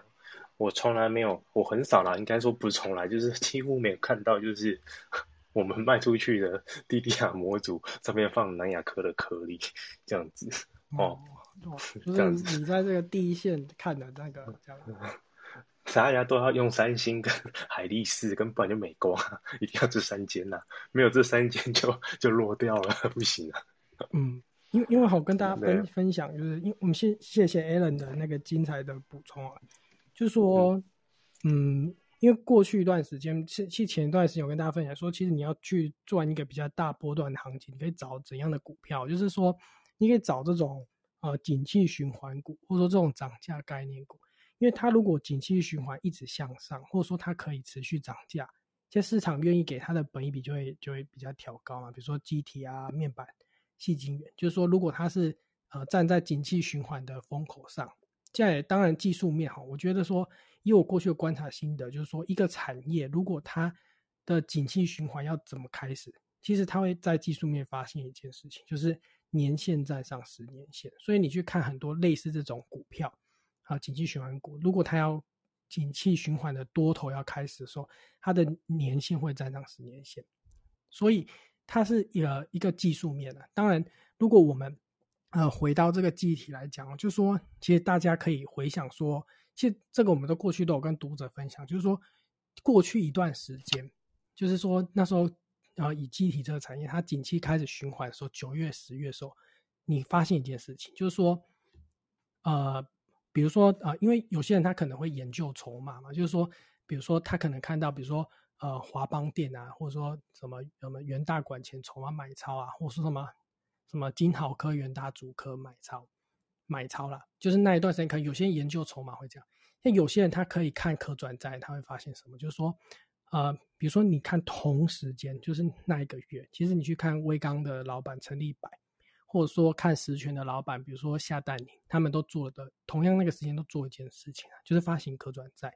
所以说，以以以，因为威刚老板厉害，所以他他愿意在那个时候的位阶相对低档去发展，他可能就是为了要去买一些低价库存。所以说，他有了低价库存之后，所以你可以看到，呃呃，上个月开出来这种。就是这两两季的季报都是都是很好看的，不过它当然就是一个相对的高点，因为它去让它季报好看，一个原因就是因为它的库存还有低价库存，所以说你可以从很多事情哦综合去评估。我还记得同样那个时间，你去看万宏的老板，比如说卢志远或者说吴敏球做了一件事情，就是所谓的申报转让。今天申报转让你要梳理的是两个，第一个叫做低档申报转让。第二个叫做高档申报转让，那什么时候低档申报转让？它隐含的意义是什么？他可能为了要他知道他的股票可能以后会不错了，所以他愿意在这个时间去低档申报转让，他的目的可能是为了要节税。那当然，高档申报转让或者说所谓的高档董娘卖股、前期卖股，那他可能就是不利的。所以你把很多事情去梳理哦，包含南亚科，南亚科里面，比如说你去看那个富邦证券，他买卖超的。位置也是很好，所以说同样在那个时间点，你不管从分点券上，或者说从可转债，或者说从这种高档、低档，就是它是透过一般买卖申报转让，还说它是哎低档透过信托这种方式去申报转让，所以同样那个时间点前后，你看同样集体产业，所以它就从九月就是走了一波很大的多头，在一样啊，它在相对高档的时候，比如说呃呃富邦证券，它就在。大概呃前几个月它比较高的位置，它这就就调节。可是这一波多头就是有的都涨了快一百趴这样子。在我详细的有写在就是机体研调，我那天下了一个标题叫做“人走茶凉”，我主要就是形容这个这个南亚科。所以说以后大家如果想要赚比较多的钱，我觉得你就是要综合评估。所以你看，就是理由要很多嘛，筹码的理由、可转债的理由、现在产业的理由。所以它如果报价一直上涨，它的的本比可能就可以提继续调高，这样子，它就是去走一个比较大的循环，就跟大家做一个解释，你以后可以参考啊。就是说，比如说你要要找下一个产业，你可以用呃类似同样的方法这样子。那我们现在请 Henry 来跟我们分享一下。Henry 是一个面板很厉害的这个专家，我们面板的经理。呃，汪大晚安，大家晚安。呃，我我我我没有到专家，汪大每次都把我讲的很厉害，我只是在那个面板产业当呃采购，所以对于面板的一些产业知识会有呃一些了解。那今天跟大家分享一下面板的趋势，其实面板趋势目前没有改变。呃，就是在这个礼拜收到的报价，就是其实目目前可能只有笔笔电的部分报价比较有支撑。那在 TV 跟中小尺寸的面板报价都是持续下行的状况。那那虽然跌幅还没有呃很深，但是因为在需求面都已经有在松动啊，所以后续报价会持续下行的几率可能会比较高。那如果说就详细的尺寸来说的话，中小尺寸也就是手机啊，然后平板可能 Chromebook 的部分跌幅是比较深的。那只有在六十五寸以上的这个 TV 面板价格是比较有支撑。那在呃笔电部分的话，其实十一点六寸原本是一个比较热门的尺寸，那目前已经进入动涨。那品牌厂就是包括 Dell 啊，然后 HP 啊，或是呃联想等等的，然后都有把这个重心转往十四寸跟十五点六寸了，所以这两个尺寸是有小涨。不过这东西就是知道就好，因为这个东西可能对整体的趋势来说影响没有那么大。那大家就只要知道说，其实，在面板的这个终端产品的部分需求，其实是有在呃持续的下降啦。那目前可能只有车载的状况是比较不错，也就是车用面板的部分。但是因为车用面板的这个出货占比还是比较低，所以对整体的面板。呃，需求的支撑是没有那么那么高。那将来的话，可能要等到呃电动车是一个全面的落实，然后可能走到一个比较前端的状况，也就是呃一台车里面的呃车用面板的数量来到比较多。譬如说，它可能连前面的挡风玻璃，然后旁边的呃玻璃，或甚至在车子里面的可能。呃，天花板啊，或者是其他地方有加装更多面板的时候，那这时候车车用面板的这个对于面板产业出货状况的支撑可能才会比较多。因为现在在车用面板的部分，其实多半只会看到可能在中控台或者在仪表板的部分会，然后甚甚至在这个后座，呃，就是那个应该说座椅的呃后座前方会有一可能两块这个电作为一个娱乐用的面板，可能只有这些面板去去做这个出货了。那可能这方面的出货量占比还是比较低。那如果说就股价方面的话，因为其实大家知道这个产业的趋势跟股价不见得会完全的反应啊，但大家可以拿产业的趋势做一个参考。那股价的话，我不我不去做预测啊，然后也不做推荐买卖的部分，所以大家就是做参考，然后再做自就自己的呃可能风险承受的状况，有自己的呃可能操作的方式去做一个调整就可以了。那面板股价其实可以看到，在这一波台股呃可能大盘的下跌。呃，可以看到面板跌幅其实没有很深啊。那其实原因是因为它可能跌在前面的跌幅就已经蛮深的状况啊，可能已经跌到这个呃目前基本面反映的这个股价附近啦。但面板还是属于相对弱势股票，这个是可以从到从那个周五的这个反弹哦，面板其实反而是呃往下跌的这个状况看出，其实面板还是属于一个比较弱势的族群。那未来搭配到呃整个产业的状况，也就是报价持续做一个盘跌的部分的时候。呃，它可能股价也会做一个盘跌，那偶有强力反弹的这个状况，也就是可能空头这个呃缓跌急涨的状况，那大家可能可以稍微去注意一下。那这是在面板，也就是面板三雄、面板厂本身的一个状况，就是可能呃比较偏向群创、友达、财经这三个部分的状况。那如果说在这个驱动 IC 的部分呢，其实在上礼拜是有呃。收到就有看到一个新闻是说，呃，驱动 IC 后续的报价可能会有杂音啦。那原因是因为，呃，目前驱动 IC 的这个毛利哦是来到大概五十 percent 啊，就是它一颗 IC 的毛利有五十 percent，这其实是一个蛮蛮蛮惊人的状况。那因为目前这个就是他们的中下游，也就是面板的部分需求有松动嘛，那报价是持续的下跌啦。那那就表示说，IC 设计后续的这个需求也会有一个下跌的状况。那虽然说目前供给的增加幅度还没有到很大，可是因为整体的供需状况有一个松动，那支撑这个 I 驱动 IC 能够继续涨价的力道也会渐渐的不够。那而且另外因为面板的这个报价有松动，那获利降低，所以他们对于面板厂来说，他们因为在呃可能面板续涨，然后 IC 去去涨的时候，因为对面板厂来说，他们可以把这个呃。成本转嫁给终端，也就是它的下游所以对于面面板来说，它的那个影响可能没有那么大，他就对这件事情比较没有意见。但是因为目前面板的报价是有在下跌的时候，那他们就会回过头去要求这个 IC 驱动 IC 厂，他们可能要去做一个让利，去做一个呃降价的部分。那对呃，就是面板厂才就是应该说。就面板厂来说，目前他们当然是别无选择，因为各家的 IC 厂都都有在涨价，那面板呃那个价格都还是持续在高档的状况。可是他们就是如果大家有兴趣，可以去看 Digitime 在这个呃，我记得应该是上上周四吧，有出一篇一篇新闻啦。那他们就是说面板厂去做一个道德劝说啦，那就是希望驱动 IC 厂能够去做一个降价。那里面当然就有提到，就是嗯，你现在不降价没关系啊，那将来就是大家。就都也对嘛，就是景气循环就是回落的时候，那我们可能之后可以再找机会对付你。就是他们他们的意思大概是这样子啦，所以在这个驱动 IC 的部分，后续可能也是为一个一个杂音的部分啊。那所以大家如果有在操作这个驱动 IC 族群的话，可能也要去做一个一个注意。那当然也可以看到，它这一波其实也做一个蛮蛮深的跌幅了啦。那呃。就这一波的话，因为敦泰跟天域其实它本来是比较属于二线厂，它这波的这个涨价幅度是比较大，所以它股价推升是比较多。哦，那后续涨价收敛的话，他们可能推升的力道消失，他们可能跌幅的部分也会比较深啊。那如果说目前整个呃报价的这个趋势减缓，那要回归到基本面，可能要比较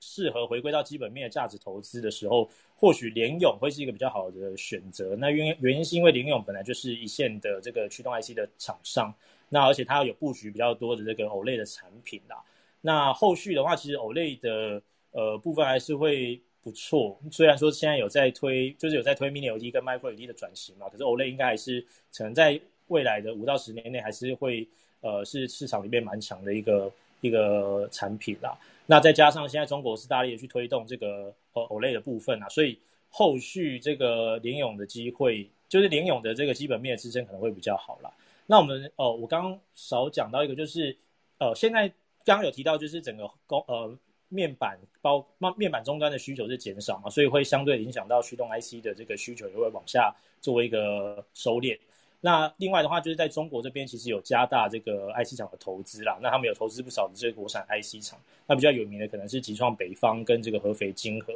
那虽然说他们呃这些国产的 IC 厂。哦，良率跟技术还是跟现行的 IC 厂是有一段的距离，但是目前因为缺呃缺货的状况还是有持续嘛，所以应该说呃过去半年缺货状况是比较严重。那在缺货状况严重的时候，它的终端啊或者是一些呃中下游的一些呃需求的厂商可能都会去做一个技术的指导。那这样子的话。导致就是应该说，目前已经有一些中低阶阶的机种验证是有通过啊，所以这相对来说供给是有在增加的。所以它呃驱动 IC 的这个供需的状况是有松动的情况下，后续如果要操作这样的族群，可能就是大家要比较小心，然后可能回归到这个价值投资的部分去找一个基本面比较好的呃个股来去做一个操作会比较适合。那如果说就面板，另外另外第三点的话，就是有提到。呃，如果说面板接下来比较有机会题材，或许是 Mini LED 的题材啦。但其实这个题材在年初的时候就有了，但是是到最近才发动。但发动不久就有遇到这个大盘的下跌，所以或许后续还是有机会哦。但是还是要去看这个，呃，因为今年的话应该可以算是这个 Mini LED 商转的元年。那包括就是 Apple 啊，还有其他一些厂商都有针对 Mini LED 去出出一个产品跟拉货，但是还是要看后续的营收是不是有真的去反映。那目前看起来，复彩的部分是有真实，就是有持续的在反映那个营收，然后营收是有持续在成长，可是还是要看后续观察后续的状况。但是 Mini 有一个问题，就是我们在业界跟市场认定上还是属于它还是属于一个比较过渡型的产品，那是过渡到这个 Micro LED 之间的这个过渡产品啊。所以，嗯，如果说业界认定它是一个过渡产品的话，要不要去做？就是能不能真的去做一个很长期的投资？或许还要再考虑一下啦。但是当然，现在 Micro LED 的呃整个发展的状况可能还没有到非常的好。我们可能看还要大概三到五年的时间，制成才有机会成熟，然后去做一个商转的动作。那所以在这段时间，或许是 Mini LED 的一个机会。但是前阵子有看到一个新闻，就是小米有发表一个低价的 Mini LED 电视，他们出了一个四 K 八十二寸的电视，但是。定价只有九千九百九十九人民币啊，这其实是蛮低的一个破盘价的一个一个价格啊。那所以业界是有一个看法，就是目前有传出一个看法是说，如果一开始就已经需要把呃 Mini LED 这样产品的价格烧这么低的情况下，在各家产各家厂商成本可能没办法去呃弥补掉这样，就是那个价格没办法去弥补掉这个成本的情况下，或许呃投入的人会越来越少，那或许这这就是 Mini LED 跟 Micro LED 的部分，或许后续的发展可能就不会那么好。但这是一个一个看法，就是给大家参考。那所以后续 Mini LED 的题材或或许有机会，大家可以关注持续关注啊，但是也不见得表示它后面真的会一定会有什么样子爆发性的成长。好，这个大家还是要回归到自己的呃方式去做操作。那最后的话，我是想要补充一个另外一个，如果就跟面板相关比较特别题材是电子纸的部分，也就是元泰跟金鸿。那元泰的话，就是他们最近的，就是前阵子的大涨是主要是受到这个电子标签 ESL 的这个拉货动能啦。那不过撇除掉这一块的话，其实我个人对于未来电子纸的发展可能也是蛮，就是会蛮看好的。那如果大家去有有听那个昨天，对，呃，礼拜四还礼拜五，礼拜四吧，元泰有开一个法说会，那其实大家也可以如果有去看的话，就会知道说，其实他们公司对于未来的这个展望也是不错的。那元泰的话是目前电子纸的算是寡占的龙头，哦，那他们现在大家如果看到。他们现在的毛利率可能成长不多的话，这是因为他们自己元泰的策略就是他们是以提升市占，目前的策略是以提升市占率为主，因此他们没有将这个呃零组件涨价的情况转嫁给那个中下游，所以他们的这个毛利就有受到影响。但后续如果这个零组件的成那个报价有下降，或者是他们呃，市占率达到一定的水准，他们能够将这个成本转嫁给消费者之后，毛利率会有所提升。然后他们也就有在做这个资本支出了，所以后续的营收还是会有所提升。那如果在题材面的部分的话，因为呃，在教育方面跟呃绿能环保方面，其实呃，我觉得电子纸这个题材，就是电子书阅读器的题材，或许会是一个比较有机会去做拉呃扩大拉那个拉货动能的部分所以这方面我其实我个人是蛮看好，大家或许。呃，有兴趣的话可以去关注看看，呃，电子纸这这一个族群这个领域，他们后续的一个发展。哎，那我针对面板的呃补充跟更新，带到这边。那如果大家有问题的话，也可以做提问。谢谢。谢谢那个 Henry 精彩的，就是跟我们解释这个面板啊，现在从面板现在报价，加到 Mini LED，在。呃，如果大家有听这几次的这个 C H O，就是还是蛮准的。我们在面板比较高的时候就跟大家说，其实报价就下滑，所以它这一波的跌幅很深。现在如果有听到，应该是有有避开这样子，所以还是回归到就是像是老人与狗的理论，就老人就是什么，就是总体经济嘛。或者说，呃，公司的基本面、产业面，现在小狗就是股价，所以小狗在前面跑，或者说它在后面跑，所以它最后还是会回到这个老人的身边，所以要给大家值得借鉴这样子。好，我们就是产产业的部分，就是请这个 Alan 跟这个 Henry 有有帮我们提点过，因为今天原本有请这个 Tony 要来跟我们讲这个细晶圆，现在啊那个因为 Tony 今天有点事，现在 Tony 这个细晶圆真的是。还蛮厉害这样子，因为比如说合合，大家如果印象还有合金哈，因为大概也是在几个月以前，那时候就有跟他讨论到这个呃全球晶圆厂建厂的事情。现在这个我们如果有空，我们下次再跟大家讲。现在我想请这个七七南七七，或者说 Alan Stark，就是另外一个 Alan，他们就是比较就是就是。就是一些技术面，就有有做这，比如说台子期货啊，或者说很厉害的这个技术分析人跟我们分享。七七，你要不要跟我们讲讲看？我最近看你的线动都蛮厉害的。可是最近就是波动比较大，所以我觉得一下多就可能像前前几天这样，就变成说，因为技术面就是你说你看到什么东西你就做什么东西，它就不会偏向于说。我因为你不知道之后会怎样，就它不像总金知道说以后大概会怎么走。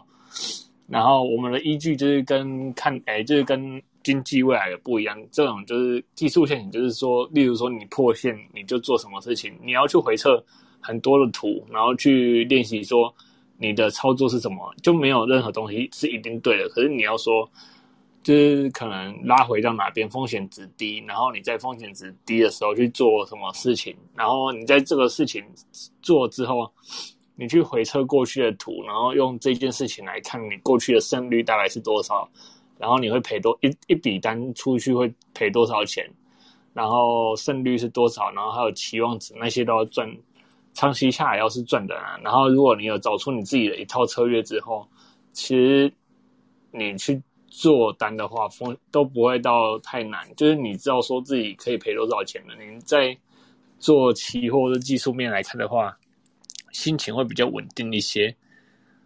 然后像汪大刚刚说，股票十十十年线，我觉得说蛮多好的股票，如果它在十年线附近，然后真的是有支撑啊，它有打了很多脚之后，十年线是真的还蛮值得注意的一一条线啊。因为我自己也蛮喜欢用十年线来找股票，就低档你可以用分批，然后慢慢买，只要他公司就像汪大说的有赚钱。低档的时候慢慢买，其实没什么问题的。因为十年线说真的要有这一条线，至少这间公司就要在市场上面十年了。所以我就有这条线，心情上至少就差蛮多了。而且就算你买在十年上，然后它总会有一个区间出来。然后如果它跌破那个区间，你觉得说，哎，跟我一开始预设的不太一样，然后你要技术面先出场，那也没关系，因为反正你就是买在区间下缘，你赔也不会赔太多。然后它都有支撑出来的，你也看到了，那么你就会相对安心很多。差不多是这样，我自己也都是看十年线，然后或是周 K，然后去找股票。我的，因为说，因为我不太会，因可是因为我做股票，我买的张数会比较多一点点，所以我不一定是那种一波，然后因为我没有算目标价，因为我那种东西我算不出来。然后我也不知道做这间公司会怎样，所以我大概都是买进，然后等它往上拉，然后左边有压力区，我就会开始分批出一些股票，或是我觉得说，咦有赚了，我就会让自己的心态比较轻松一点点，就是可能我买个几十张，然后一次出个几张、几张、几张这样，然后我不会去在意说我会不会少赚了些什么，因为我觉得说。我每一档买每一档股票的时候，我自己都是抱着说我可以赔多少钱的心情来买这档股票。然后如果少赚了，我是不会去在意。然后如果说我自己熬单这种东西，我比较会在意，因为我知道有说我自己的心态不好，让我自己熬单，然后赔了更多钱，那就比较不好。要不然的话，少赚这种我是比较不会去在意。嗯，谢谢七七跟我们的分享。就是说，呃呃，就是说投资它有很多种方法，就说大家可以找适合自己的方法。因为七七他技术面就是他有做过很透彻的研究，就也很厉害。因为我记得说，七七你是在之前就是呃五六月一个平台，现在买中石化，现在马克说你买了一千几千万，现在拉了那一根就出去，现在赚很多钱，对不对？那那那那一次我好像拉了两根，然后哎一根多啊，还是两根忘记，然后就就我他拉第一根，我就会先出一些，然后再往上拉，我才会再分批再出掉。因为他那时候中石化拉到左边有压力区的时候，我就是也是先全部都出掉。像华西那一次，他那时候涨到左边那边有二十八块、二十九块那边的压力区，我也是就全部。就先全部都出掉，然后我就觉得说，如果它有过高有拉回的话，我再买回来。不然它左边有压力区，我觉得我可以把那些钱拿来买更好、比较没有什么压力的股票，因为我知道说那种压力通常不会那么好过。嗯，就是这个都主要都从技术面判断啊。对，然后就是因为这种东西就是没对错，就是像你可能卖出，然后它喷出去了，那么你也只能忍了，因为它就是。它就是已经出你一就不在你的预预料之内，因为我不会去在意说，我觉得心情很重要，就是你用什么心情去买股票很重要。像如果你是可以一波爆到底的，那就是最棒的。可是其实说真的，股市要爆到最后，说真的要有基本面，像汪道这样，我对基本面当支撑。不然你看技术面的话，其实很容易破线啊，或者什么东西就被洗掉了。像金豪科，我之前去年的时候吧，跟牙医。然后那时候四十几块的时候买，可是我们两个都在六十几块就卖掉了。第一次，嗯，了解。就是七七其实讲的蛮蛮清楚，就是说啊，听听那个读者啊，听众可以就是就是消化一下这样的，我相信会对就是自己的投资的技巧上面会有一点帮助。这样子，现在我们请 Alan Stark，就是另外一个 Alan。要不要分享一下你近期的交易心得？因为我有看你的就是一样线动，也是蛮厉害的这样子。你有在线上吗？有啊，嘿，请说，请说。你要讲什么都可以，freestyle。要讲什么？就是我觉得技术面跟基本面，就是应该大家有的人应该有听过右侧交易或左侧交易。像那个基本面派的话，可能会比较偏向左侧交易，然后技术面派可能会比较偏向右侧交易。就是我们会看说，哎，假设现在大盘现在就是被五日线压着，它压力就是一直在五日线，所以假设大盘还没有站上五日线的话，就是做多会比较吃亏一点。啊，我假设要做多，就是站上五日线算是小反弹。那假设大盘站上。六十日线就是俗称季均线，才是可能止跌。那假设大盘站上二十日线，可能才可以开始做多，全力做多这样。就是就是算是顺势而为啊，顺势交易这样。那我哎，我近期做的赚的比较多，就是。十九号跟二十号那天，就是我看，诶，就十九号，我就那天看他站在五日线，然后跌不太下去的时候，我就抬着旗就放空。那这一波就差不多四百多点，然后隔天我看他十九号也是站，因为诶十八号下。十八号已经跌破了，哎，十九号跌破了十八号的那个低点，然后我就从那边去放空，然后也是赚了几百点，就是最近比较好的交易是这样，然后前面这几波我是几乎都没有，就几乎没有下单了。从八月的时候，因为我看他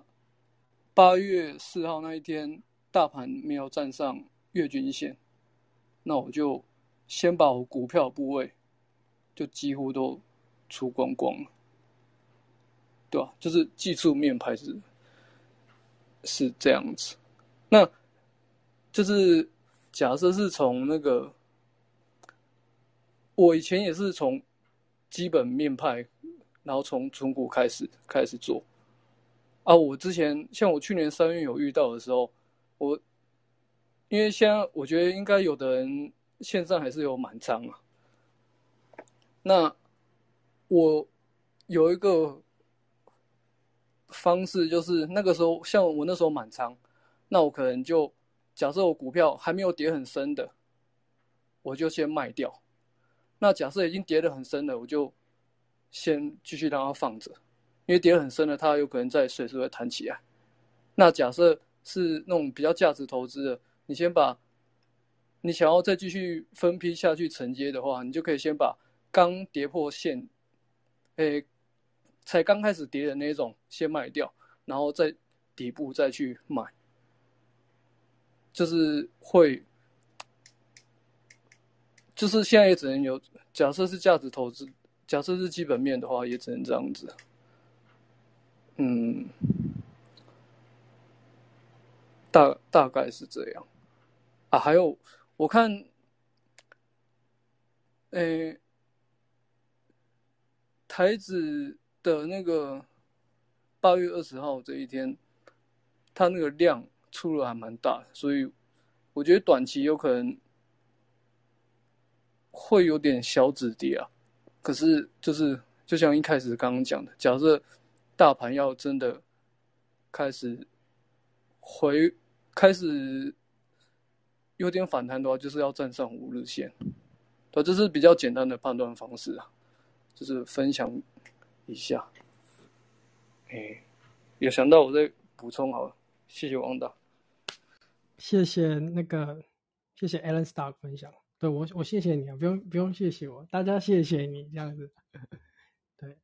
那个呃，我们请马克马克你在吗？我们请马克帮我分享一下，因为马克他就是赚了很多钱哦，他今天去看房子，对不对？哎，大家好，没有啊，是先投资一下这样。没有啊，因为我现在是买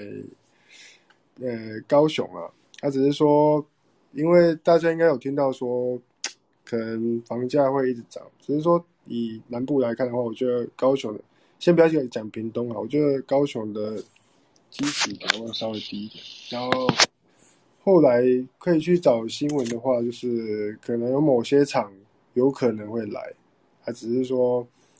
光这个新闻就大家就跑翻天了，所以我觉得以房子以房子房地产来看的话，因为现在股市不好嘛，那现在是不是钱会流上流到房市？这个也是大家，因为大家会觉得说股市现在的操作不好，那钱不知道放哪里，然后也不也大家也觉得现金越放越薄，所以房市是不要放，是不是股市的钱会往房市流？我也。我也不太确定，只是说目前听到的，像高雄的一个，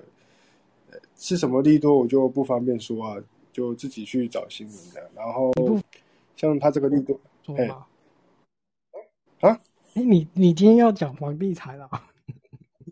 没有，没有啊，类似的，类似这样。哦，对啊，对啊，就就是就有一个，就有一个利多会这样，然后，所以我才会考虑去买那边的房子，这样啊，这。你刚刚问什么？有有有决定买了吗？有下定吗？有有下定啊！啊还有有先定啊！你是真的有要买，还是说还会退？诶，先定，然后自己再看景，因为他其实建这个建商的审阅期，他其实没有给期限，因为一般来说是一个礼拜，但是他是跟我说随便你看，感觉是没有很急着，没有没有觉得自己卖不掉。这样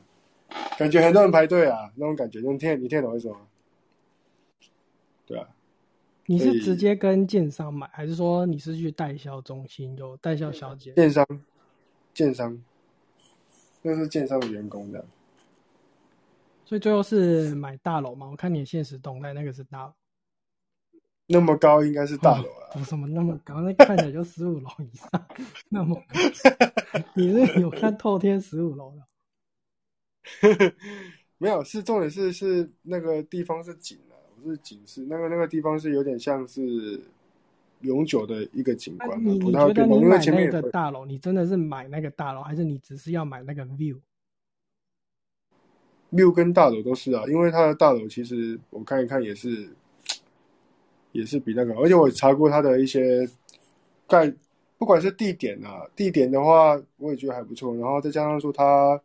盖的营造厂也是相当相当还不错一个营造厂。因为因为我们今天的标题是股市投资哈，现在我们经常要房地产，那你是要帮我们补充，比如说呃银建股又要看合约负债嘛？那我们现在是有一点偏题的，就是我们要把它拉回来一点。哦，好好好好好，可以可以。对，就是说大家如果你去看有上市柜这个银建股，就是说你要如何去确定它的业绩不错，我们。其实，在之前有跟大家补补充过，就是说你可以从这个合约负债，其实它隐含的意思就是说它的在手订单，再来看它呃未来的这个销售的状况。像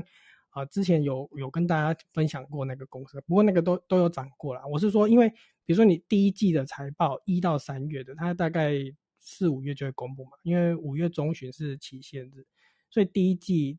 所以像我们上次贴的那个是第一季，所以它你看有些它。七八月它就反应了，但但那个就涨完了嘛。我的我的意思是说，就是说它是一个研究方法，就是说你可以就是透过这样研究方法去去研究这样。所以马克只要跟我们讲，你今天去看房子小心得这样子。你看完觉得，哎，我觉得可以可以买，我就我就现在可以买房子啊，这样还 OK，然后。不要去找，不要去买那种已经涨很多的区域。我觉得还是找像股票一样找比较低基期的，但是不可以找下跌段的，就是说太偏僻的地方。我觉得基本的一些，因为我觉得房房价的支撑跟收入还有人口的密度，我觉得是一个正相关。哎，我我好不容易把它拉回来，你又把它拉拉出去。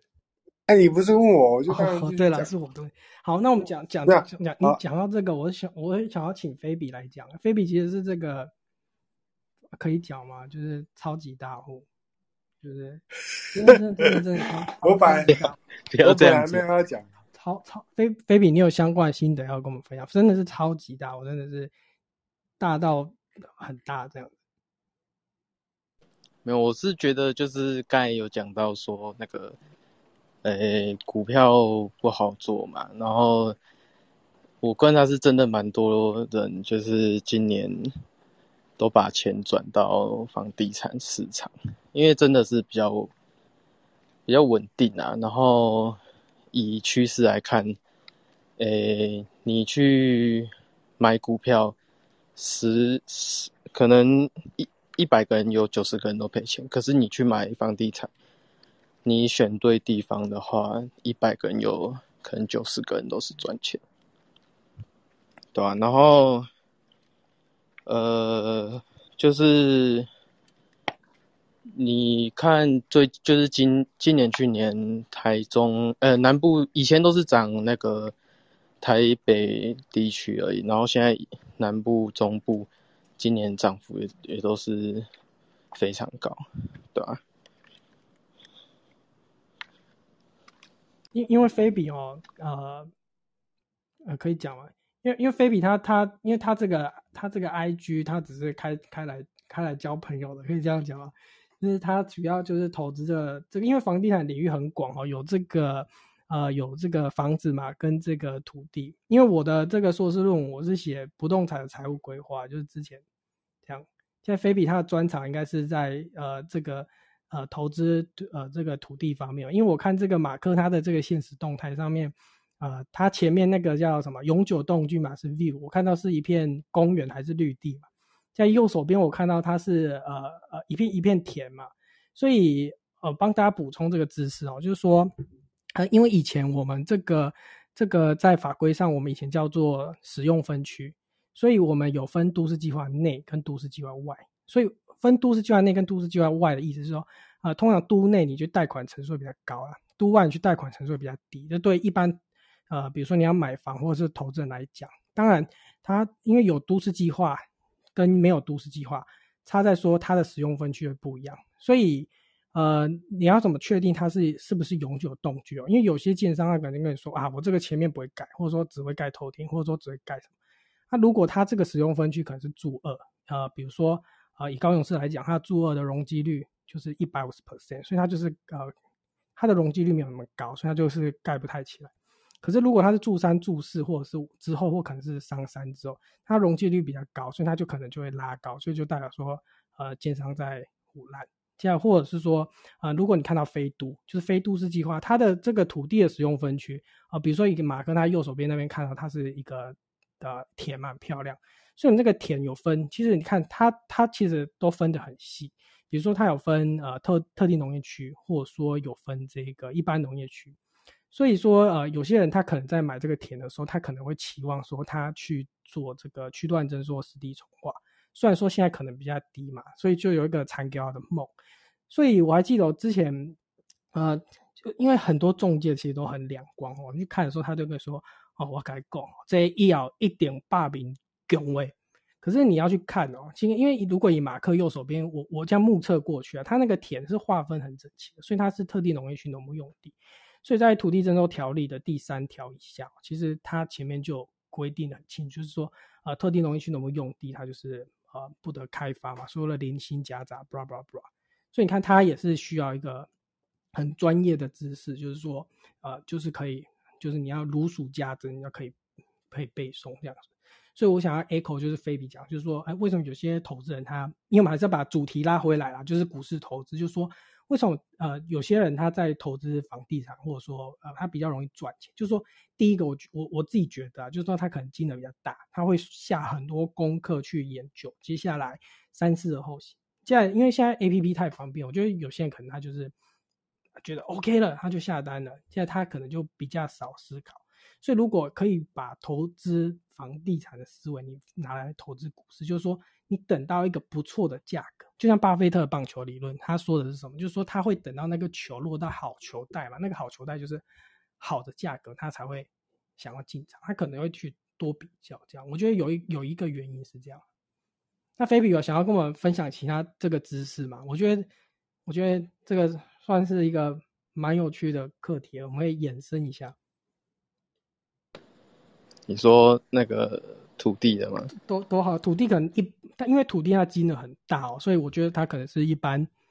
呃，大家比较少涉猎的。你，可是你常常就是专门做这个，对不对？诶、还是你是说股票啊？看你啊，都可以。哦，那我分享一个，就是因为我是平常做股票是在那个券商楼上嘛的办公室，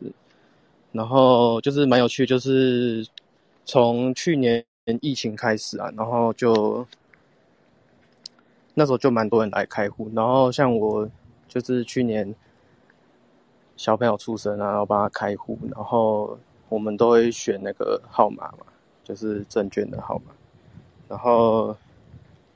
那时候你去挑，我去挑，然后挑一个比较好的数字，然后可能说那个楼下柜台也跟你说，哦，那这个可能要等两三个月哦，因为要排队。然后结果两个礼拜后，然后他就跟我说，哎，已经换到你了，就是跟以前那种开户的速度，就是真真的这两年真的增加很快。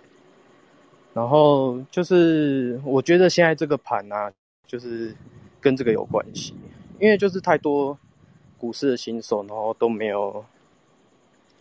呃，都没有看过这种盘啊。就是大家就是去年常听到，就是，哎，你假如有闲钱，你就去买台积电啊，反正它跌下来，它也会涨上去。就他们都没有看到股票跌过。对啊，然后就是是想要提醒说，呃，现在这个盘就是可能是要回归，可能两三年前的那种盘，就是不会像这两年这样，股票随便涨都涨，可能五倍十倍，对吧、就是应该要保守一点，然后在股票市场。活久一点，累积经验，这样才对。谢谢。呃，谢谢谢菲菲比的分享。哎，马克，马克你在吗？哎，马克你在吗？哦，马克不在，因为有读者问我说，那个现实动态又干嘛那个是不是你啊？我跟他说那个不是啦，是你朋友。你是说，是旺大我又没跟你一起去，没有，那个是一个很有名的股市大户达人，可以这样讲吗？对不对？对对对，反正大家应该也知道那个是谁。那对，超级股市大户，对，对，就就哎、就带他去跟我去斩斩冰解对铁，他跟大家一样也是年年轻人，对，对他呃，诶，他自己有上电视，也有在杂志有自我介绍，那像八八八八十年八十出头，反正现在也是赚到一亿嘛，对不对？对反正大家反正知道他谁了，他也露过脸，对不对对？我看就对啊对啊对啊，反正那不是马克就是了啦，对啦，我只要把你哎呦没有没有，我我我还你还怎样？就就不太不太一样啊。对啊，好，不太，大家大家蛮都以为是旺大，我想说旺大其实是是帅哥啊，这样 我样。没有那么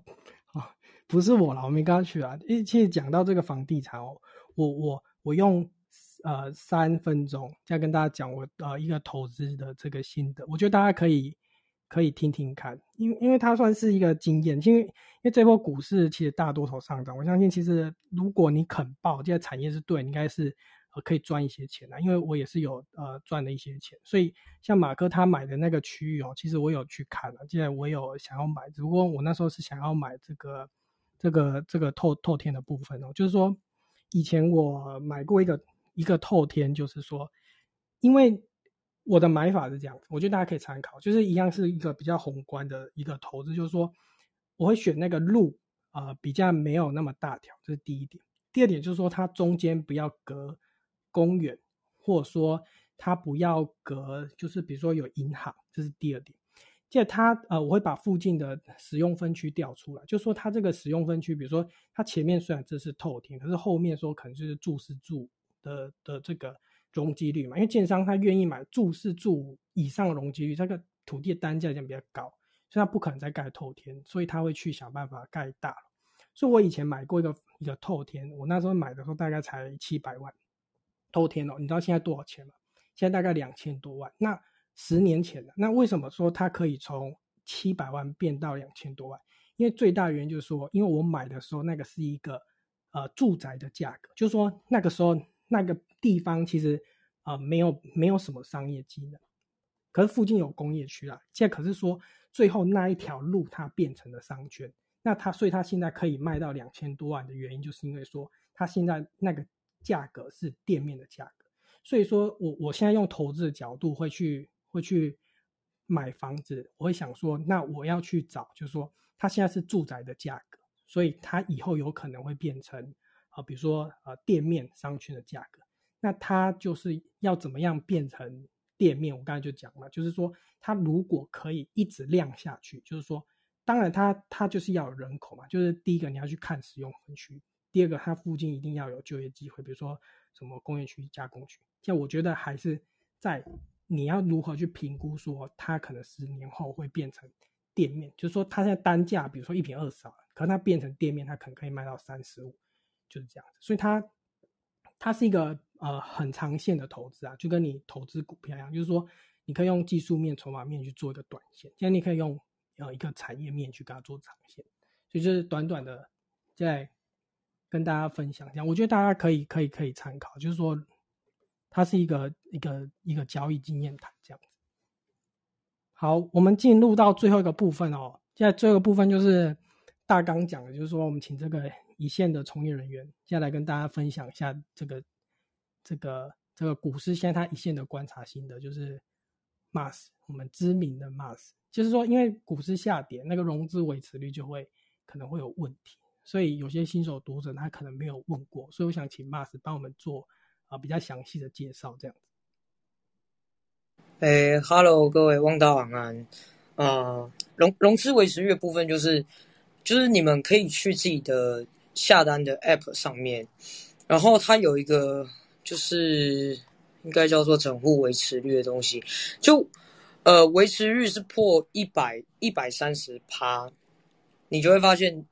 呃，是整户维持率哦，就不是单一个股哦。就假假假如说你好好几张好几张股票，那可能有一些是赚钱，但你有部分亏钱的去拖累你赚钱的部分，那你整户维持率是低于一百三十 percent 的话，你的营业员就会通知你说，现在已经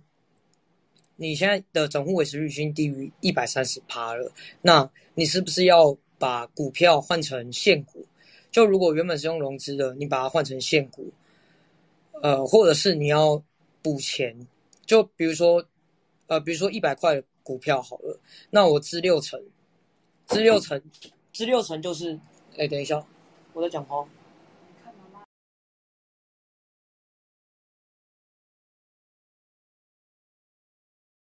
哎，拍谁拍谁？我妈刚突然进来，就就假如说你今天是支六成的话，呃。等于说你出四成的资金，那你可以补到说，我再补，比如说我再补两万，那我把融资维持率再提高，那这时候你的维持率就不会再破一百三十，不会再破一百三十趴了。那呃，通常第一次营业员通知要维持率已经破一百三十趴了，你可以选择就是呃卖股票，或者是就是不动作，就是你可以不动作，就等。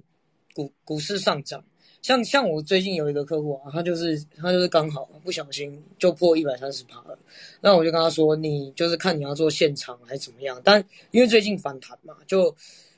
他的维持率又又上来了，但我跟他说，就是你在第二次，你第二次再发一次，营业员再通知你说，呃破维持率，就是明天直接砍，就是明明盘后发。维持率不足，就是低于维持率了。隔天券商就会直接去平仓了。所以在第一次发的时候，其实就要特别去关注说，其实有几个方式，就是要么换成现股，那你要么不，呃，些许的钱，让你的维持率不会这么差，要么就是在新增股票，但新增股票就是，因为你买新的嘛，你就有一个股票新的维持率，但是这个就是，呃，还是有风险啊，就也也不是这么建议，也不是建议，特别建议这样做了。就大概是这样子吧。就就反正第一次发发出说要要注意的时候，就最好最好是因为通常会有这种状况，已经低于维持率，就是你不停损。那不停损这件事情本身就是我们在操作股票一件非常忌讳的事情。所以当这个讯息收到了，就最好是你就是去砍股票，因为如果如果说我们新增新的持股，我们去拉高维持率，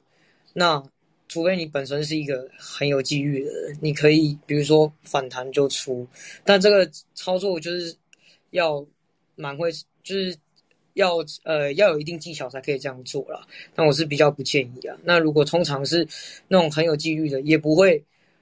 把自己的股票库存现在变成已经低于维持率了，还要去做。就是追追缴追缴保证金这个动作，对啊，大概大概是这样子啊。所以，呃，因为我们盘中是看不到盘中即时维持率的。如果说要问的话，就直接问营业员，因为 营业员系统是看得到盘中的即时维持率。那我们客户使用自己手机端 App 去看，都是看到盘后的，而且是整户维持率，所以就是看没有那么清楚。那如果自己已经在面临这种状况，就是跟营业员保持联络，然后想好对策，该怎么做会比较好，大概是这样子。就关于融融资维持率的部分，那最近的市况呢，就是说大部分最近见启发的感觉嘛，就是说这个连九黑之后，其实。呃，客户有有有客户受伤了，然后我们分公司的交易量也萎缩蛮多的，就建议最近就是少多多看少做，勤练功，因为嗯、呃、还是有还是有一些当冲客持续，那蛮可怕的，就是就是还是就是赌性坚强，还是会进来做。那我我自己我自己胜率比较高的客户啊。他就最近真的很少在交易了，就业业业绩量大概是萎缩，只剩下呃到之前过去的一成，就可能就难做吧，就不太不太交易了。嗯，那比如说像五月的急跌跟现在这个八月的缓跌，现在就是大部分的动向有有明显的差异吗？呃，还是说还好，一般般，差不多。五月的急跌，其实那个时候很可怕。那个时候，因为那一天我刚好同事休假，五月十二那一天，我就是一堆人打电话来要卖股票。那个时候心比较慌，就那个时候，投资人心可能比较慌，因为这一次的缓跌是有时间让你去思考是不是要跑股票，所以，所以现在现在还有人是那个就低于融资维持率，就是比较不应该，就是做真的没有做到停损动作，因为五月那个时候是。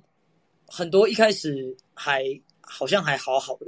但是经过两三天就就发追缴通知了。那这一次是，就是他是一路看他往下跌，然后没有要做处理了，才会才会有遇到那个维持率不足的问题。就当时其实比较恐慌啦，这一次反而没有那么恐慌。我觉得可能是因为大家已经经过五月份那一波洗礼了，就稍微有一点风险意识了。对，但就量量缩蛮多的，就不怎么不怎么交易了，就也不太敢留留股票，因为你留了啊，隔天又继续跌，就隔日冲隔日冲的客户也也不太交易了，因为隔天都开低，所以就比较难做。嗯，了解，谢谢 Mas，他就是在就是的第一线观察，在给大家就是去做。就是参考借鉴这样子。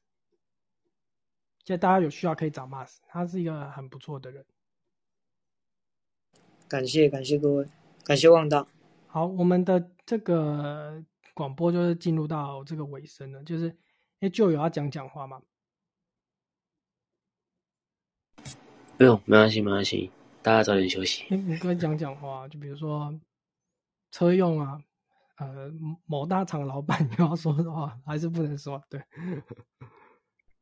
那个那个私底下聊私。底下聊。好，我们其实都有很多这个小道消息，对，只是不方便跟大家讲。那我今天就就就做个结尾啊。我们今天有从这个产业面，现在有从这个总经来跟大家梳理，现在也有从这个技术面啊，现在还有还有一些啊、其他层面来帮大家做这个剖析。就是说啊、投资这件事情，其实它它是一个需要经验累积的过程。就是说，呃，就是说呃一时的，就是说一时的涨跌，就是说股票市场它应该是涨涨跌跌的，它就是会有这个波波动率存在。所以还是要就是好好的做功课，接下来就是要检视你自己这个投资的公司这样子。我觉得如果以老人与狗理论来说，就是说你的公司今年赚两块，如果它明年真的可以持续成长，我觉得在在这个大盘的波动来说是不算什么。现在可是如果回到我们刚才讲，就比如说 Henry，其实他在这个几个月前就跟大家说，就比如说这个面板产业的问题，就是说如果你那时候就有听到，你看它这个这一波下跌是四十 percent 以上。现在当然就要做这个这个这个事实的动作，因为它毕竟是这个景气循环国，所以投资股票这个本质，比如说你是投资电子股啊，或者说啊船产生技点点点或金融股都可以，就是说你要看你的本质而定嘛。就像金融股，如果未来隐含的意思是说它可以可以升息的利差可以扩大，那等于说它未来的获利可能会会比较好。就是说你要用一个宏观的角度去看，相信在这样宏观角度的基础之下，就是胜率会提高。所以很谢谢今天大家的参与哦，今天也谢谢，就是说啊、在这个台，就是这个这个，因为我这个是电脑版，我今天不是用这个手手机版，所以我这个界面我也在摸索之中，所以今天就是会有点卡卡的，就是还请大家海涵见谅。就是说，如果大家对上面的这个讲者觉得他讲的不错，想要追踪的，你现在可以追踪一下，因为这个令那个头像点进去上面有这个 IG 的这个这个连接哦。叫我之后把这个界面摸索的清楚一点，就比较不会卡卡。因为我今天一开始讲的时候有点 KK，就是说，啊，因为它叫做 Club Desk，对，现在它它它里面就完全长得不一样，所以我就想说，哇，我现在是要按哪里？你要会不会按一下这个房间就关掉了？所以今天就是一开始有点卡卡，但后面就是啊、呃有点大概知道要按哪里，所以就还 OK。所以我现在要研究要怎么按这个结束关房。我有看到一个 end room 啊它在一个很小的角落这样子，所以很谢谢大家今天的参与。那我们今天就到这边，现在大家对上面的人觉得他讲的不错，想要追踪的，给大家一分钟的时间追踪，那我们就结束今天的 CH 了，这样子，一分钟我放个歌。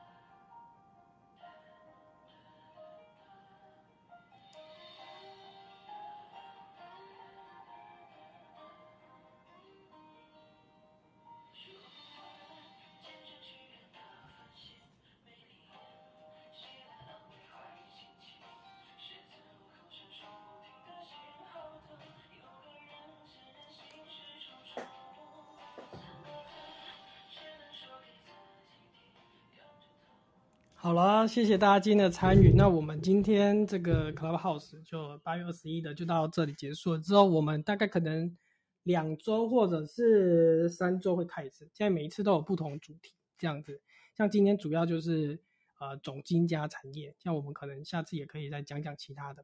现在因为我之前我我我还记得一件事情，就是欠大家一个呃呃房地产相关，那时候有讲说要找这个。那，就是好朋友，比如说有不动产估价师啊，或者说土木技师，我们来讲一集。这还有比如说呃戴德梁行，或者是说第一第一太平戴维这种商众的，